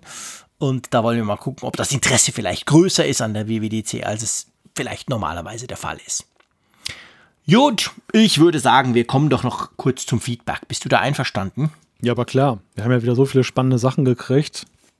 Ja, wem sagst du das? Womit fangen wir an? Und wir fangen an, ich dachte, wir fangen gleich mit dem Peter an, der hatte uns ganz aktuell ein Feedback geschickt zu unseren Kapitelmarken und das gefällt mir. Darf ich das vorlesen? Aber klar. Und zwar schreibt er, ihr diskutiert das Thema ja immer mit dem Tenor, Kapitelmarken dienen dem Überspringen von Content. Schade. Für mich sind Kapitelmarken ein Hilfsmittel, um Content nochmal zu konsumieren. Beispiel. Ich wurde beim Podcast hören unterbrochen oder meine Aufmerksamkeit wurde abgelenkt. Ich bin eingeschlafen und will zurück zum letzten Thema, an das ich mich erinnere. Oder ich erinnere mich, dass die beim Apfelfunk über eine Software oder ein Feature gesprochen haben, so vor drei, vier Folgen. Wie war das noch gleich? Und jetzt kommt das Beste dran. Fazit, Kapitelmarken sind nicht für Content-Schwänzer, sondern für Content-Schätzer. Das finde ich großartig. ich muss dir sagen, lieber Peter, also als ich das gelesen habe, dachte ich so, wow, das ist cool, weil von jetzt an habe ich immer das. Nicht für Content-Schwänzer, sondern für Content-Schätzer. diesen Spruch habe ich jetzt dann immer im Kopf, wenn ich quasi während dem Apfelfunk hier die Zeiten eintrage in unser kleines Skript, damit ich es dann nachher in den Podcast übernehmen kann. Also das gibt dem Ganzen tatsächlich einen positiven Drive. So habe ich es ehrlich gesagt noch gar nie angeschaut. Ja, ist eine total positive Sicht der Dinge und tatsächlich haben wir das ja meist eher vom umgekehrten Standpunkt her gesehen. Mhm. Es ist wie das Lesezeichen halt, ne, dass man sich macht, dass man eben sagt, eine besondere Buchstelle will man nochmal lesen oder in einer Zeitschrift, mhm. diesen Artikel, da stehen noch ein paar Sachen, Inspirationen drin, wie bastle ich mir aus dem Raspberry Pi, was weiß ich, da eine Laserkanone, das möchte ich nochmal nachbauen. Und dann ja. kann man das nochmal nachblättern. Ja, witzig, genau. Vielen herzlichen Dank, Peter. Ja. Ja, also wirklich herzlichen Dank. Hat uns sehr gefreut, wie alles Feedback, das wir von euch kriegen. Magst du noch ein anderes, äh, irgendeins rauspicken? Ja, ich würde tatsächlich auch mit Blick auf die Uhr, würde ich gerne zwei noch äh, trotzdem reinnehmen, weil die einen sehr aktuellen Bezug haben auf unsere mhm. letzten Themen oder letzten Sendungen, die wir Schieß hatten. Los. Da wäre zunächst mal die längere, das ist dies von Tobias, der hatte geschrieben, ich wollte euch kurz mal ein Feedback über eure Sendung und einen kleinen Beitrag zum Thema Apple Watch mit GSM-Modell Modul G abgeben. Ich bin 49 Jahre Arzt und selbstständig tätig, also nicht der typische Nerd. Eure Sendung höre ich seit circa zwei Jahren. Intensiver Apple-Nutzer bin ich seit circa zehn Jahren mit zahlreichen Produkten. Besonders gefällt mir, dass der Apfelfunk mit ein bis zwei Stunden pro Woche für mich sehr gut zu verfolgen ist. Dabei seid ihr nicht zu speziell, sodass diese Sendung auch für den interessierten Laien gut zu verstehen ist. Es werden alle relevanten Themen rund um Apple gut abgebildet und so weiter und so fort. Wir wollen uns jetzt ja nicht selber loben. Interessant ist ja vor allem der Part mit der Apple Watch. Er schreibt ja nämlich zur Apple mhm. Watch mit, mit GSM-Modul. Ihr diskutiert immer mal wieder über den Zweck mit dem Argument, ähm, beim iPhone, das iPhone sowieso ständig dabei zu haben. Für mich als Arzt hat es jedoch völlig neue Freiheiten gebracht. Beruflich muss ich über weite Strecken des Jahres telefonisch erreichbar sein. Dabei treibe ich gerne auch Sport, da besonders Schwimmen. Bislang konnte ich während meiner Dienste dies nicht tun oder musste beispielsweise meinen Sohn am Beckenrand das iPhone in die Hand drücken, um mich notfalls zu informieren. Das ist jetzt vorbei, ich kann schwimmen oder laufen gehen, bin dabei jederzeit zu erreichen, ohne dabei das iPhone mitnehmen zu müssen. Darüber hinaus ist die Apple Watch die erste Sportuhr, die mit hoher Präzision die Schwimmstrecke ermitteln kann. Die einzige Voraussetzung ist, dass man nicht ständig innerhalb einer Bahn den Schwimm Stil ändert. Da kommt sie dann etwas durcheinander. In den 90er Jahren gab es mal einen Versuch von Speedo mit einer Uhr und Sensoren, die man anlernen musste. Das war aber kein Vergleich zu den jetzigen Möglichkeiten. Das wollte ich kurz zur Apple Watch beitragen. Ja, ganz herzlichen Dank. Also das, das, ist natürlich auch wieder so ein Use Case. Wir hatten ja immer mal auch die Zuschriften so, man fährt durch den Wald und dann hat man auch nicht unbedingt eine Möglichkeit, aber mhm. das ist ja noch naheliegender, finde ich, wie man die Apple Watch sinnvoll dann eben nutzen kann und warum eben das Mobilfunkmodul Sinn macht. Ja, das finde ich super spannend. Also ich finde auch, als ich das gelesen habe, dachte ich so, hey, ähm, man denkt gar nicht unbedingt dran, dass ja dieses GSM oder LTE-Modul also ich denke dann immer so, ja, wie's iPhone, ich kann damit Twitter, ich habe so eine Twitter-App auf der Uhr, ja, ich weiß, ich bin ein Spinner, was Twitter anbelangt, aber das funktioniert sogar recht gut und so. Man denkt dann an solche Dinge oder ich denke dann an solche Dinge oder E-Mails oder ich kann iMessages empfangen und so. Dabei ist es ja viel rudimentärer. Es ist, man kann mit dem Ding ja telefonieren. Ich habe das auch schon gemacht, aber wirklich mehr so als Test und muss sagen, es funktioniert ja erstaunlich gut. Der andere, also die zwei, drei Leute, die ich schon mit der Uhr angerufen habe, die haben nichts gesagt im Sinne von, hey, was ist mit dir los, was hast du für ein komisches Headset, sondern die haben ganz normal mit mir gequatscht. Ich habe es gut verstanden, der Lautsprecher ist erstaunlich laut auf der Apple Watch. Also eigentlich ist das sehr erstaunlich und da denke ich, ganz, muss ich wirklich sagen, denke ich selten dran, dass man damit ja auch ganz profan telefonieren kann und dadurch natürlich erreichbar ist. Ich meine, es gibt ja nicht nur Ärzte, es gibt ja ITler zum Beispiel, die Support haben oder die einfach erreichbar sein müssen, wenn irgendwas geht und und und. Das ist schon ein guter Punkt, oder? Ja, und ich würde sogar noch fast einen Schritt zurückgehen. Ich könnte mir auch vorstellen, dass die Apple Watch auch so als eine Art Pager-Ersatz interessant mhm. sein kann. Dass wenn du eben ja, genau. aus beruflichen Gründen erreichbar sein musst, ähm, aber du, du, willst jetzt gar nicht dein, dein Smartphone noch mit dir rumschleppen, weil du vielleicht auch ein privates Smartphone sowieso noch dabei hast. Das heißt, du müsstest zwei Smartphones dabei haben, aber du kannst dann halt die Apple Watch auch nehmen und kriegst dann halt Benachrichtigungen und gegebenenfalls auch Anrufe darauf, sodass du halt erreichbar bist, aber mit möglichst wenig Ballast. Also auch das ist sehr charmant. Sind natürlich schon Use Cases, die sind sehr speziell. Ich glaube aber quantitativ gar nicht mal so als gering anzusiedeln. Und äh, ja, ja das, das geht einem vielleicht manchmal gar nicht so auf, was da alles denkbar ist. Ja, genau. Das ist genau der Punkt. Also vielen, vielen herzlichen Dank. Sehr spannendes Feedback. Und jetzt wolltest du noch ein zweites bringen, gell? Coolen ja. Abschluss sozusagen. Ja, und das, das, das Thema muss einfach sein, weil wir da auch die eine oder andere Zuschrift gekriegt haben. Ähm, erwartungsgemäß, ich greife mal den Thomas raus, äh, stellvertretend für andere. Es geht um Digitale die Digitale Bilder, ist es dieses? Ja, genau, genau. Da, ich, ich lese das vor, einverstanden? Ja, gut, weil mach du ist mal. so ein bisschen Abwechslung drin. Der, der, genau, der Thomas hat geschrieben, trotz eurer lästerhaften Worte zur App digitale Bilder bin ich aktuell sehr froh, sie auf dem Mac zu haben. Der Grund dafür ist folgender. Ich nutze eine aktuell spiegellose Kamera von Nikon. Für diese Kamera nutze ich, no, ich neuen CF Express Speicherkarten. Was ich beim Kauf dieser Speicherkarte nicht wusste, ist, dass sie zwar baugleich zur ebenfalls sehr schnellen XQD Speicherkarte ist, aber von XQD Kartenlesern nicht erkannt wird. Aktuell ist für mich die einzige Möglichkeit, die Bilder auf den Mac zu bekommen, die Verwendung der App Digitale Bilder. Alternativ könnte ich noch eine Software von Nikon installieren, was ich aber nicht möchte. Warum sollte ich also mehrere Gigabyte an Platz verschwenden, um einen Kartenleser zu ersetzen? Ja, guter Punkt, wenn man natürlich von der Kamera schnell quasi zurücklesen will oder schnell auf den Mac bringen, nicht so wie wir, so mit unserem gemütlichen über die Cloud -Work Workflow, dann klappt, dann ist das schon gut so, oder? Ja, ja, richtig. Also wir, wir haben ja mehrere. Ich bin halt ein iPhone-Knipser. genau. Ich schließe keine Kameras an meinen Mac an. Ich wüsste gar nicht, was ich mit, ich weiß gar nicht, wo ich bei Kamera hinten und vorne ist. Drum mache ich ja alles mit dem iPhone, da stellt sich die Frage nicht. Aber klar, ich meine, wenn du Kameras hast, wie der Raphael zum Beispiel, der immer mit seinen Sony-Kameras rumrennt und ganz tolle Bilder macht, dann ist das sicher eine Möglichkeit, das so zu tun. Ja. Ja, ja, und in die Richtung gingen auch weitere Zuschriften, die wir bekommen haben. Ja. Es waren dann vor allem die Kameranutzer, die dann eben sagen, es ist ein direkterer, ein schnellerer, ein einfacherer Weg und ja, gute Argumente ja. lieferten. Genau. Der Tom hat übrigens noch geschrieben, via Hashtag Apfelfunk Live sind ja immer noch fast 50 dabei, die das jetzt hören, kurz vor Mitternacht am Mittwochabend. Hat geschrieben, hey, bravo Peter, betreffend Kapitelmarken. Also hat ihm gefallen das Feedback, das der Peter da bei uns bei äh, den Kapitelmarken gebracht hat. Ja, apropos Kapitelmarken, wollen wir mal die Endmarke setzen, mein Lieber? ja, ja, das äh, würde ich so auch sagen. Ich würde sagen, es ist Zeit, genau. Aber das Schöne ist ja, es ist jetzt Mittwochnacht, für euch vielleicht am Donnerstag, wenn ihr das hört oder so. Äh, wir hören uns ja schon wieder, nämlich am Freitag. Bitte nicht vergessen, wenn ihr wollt, könnt ihr uns da nicht nur hören, sondern auch sehen. Ähm, am 8. Mai, 21.45 Uhr, Apfelfunk am Hörer, die nächste Ausgabe auf YouTube. Wir werden das Ganze über Social Media natürlich noch teilen. Apfelfunk.com slash Live-Show, da könnt ihr auch den Link sehen. Ähm, würde uns natürlich freuen, wenn ihr bei uns mal reinschaut. Wir haben spannende Gäste und wenn ihr das nicht wollt, kein Problem. In einer Woche gibt es wieder einen Apfelfunk. Also alles nimmt seinen gewohnten Gang und darum sage ich wie immer Tschüss aus Bern. Sozusagen die, ja, wie soll ich sagen, A, A, Fug, A, Fug, ja, Apfelfunk-User-Konferenz. oh, das kann man auch falsch verstehen, mein Lieber. ja, lassen genau. wir das. Bis zum nächsten Mal. Tschüss von der Nordsee.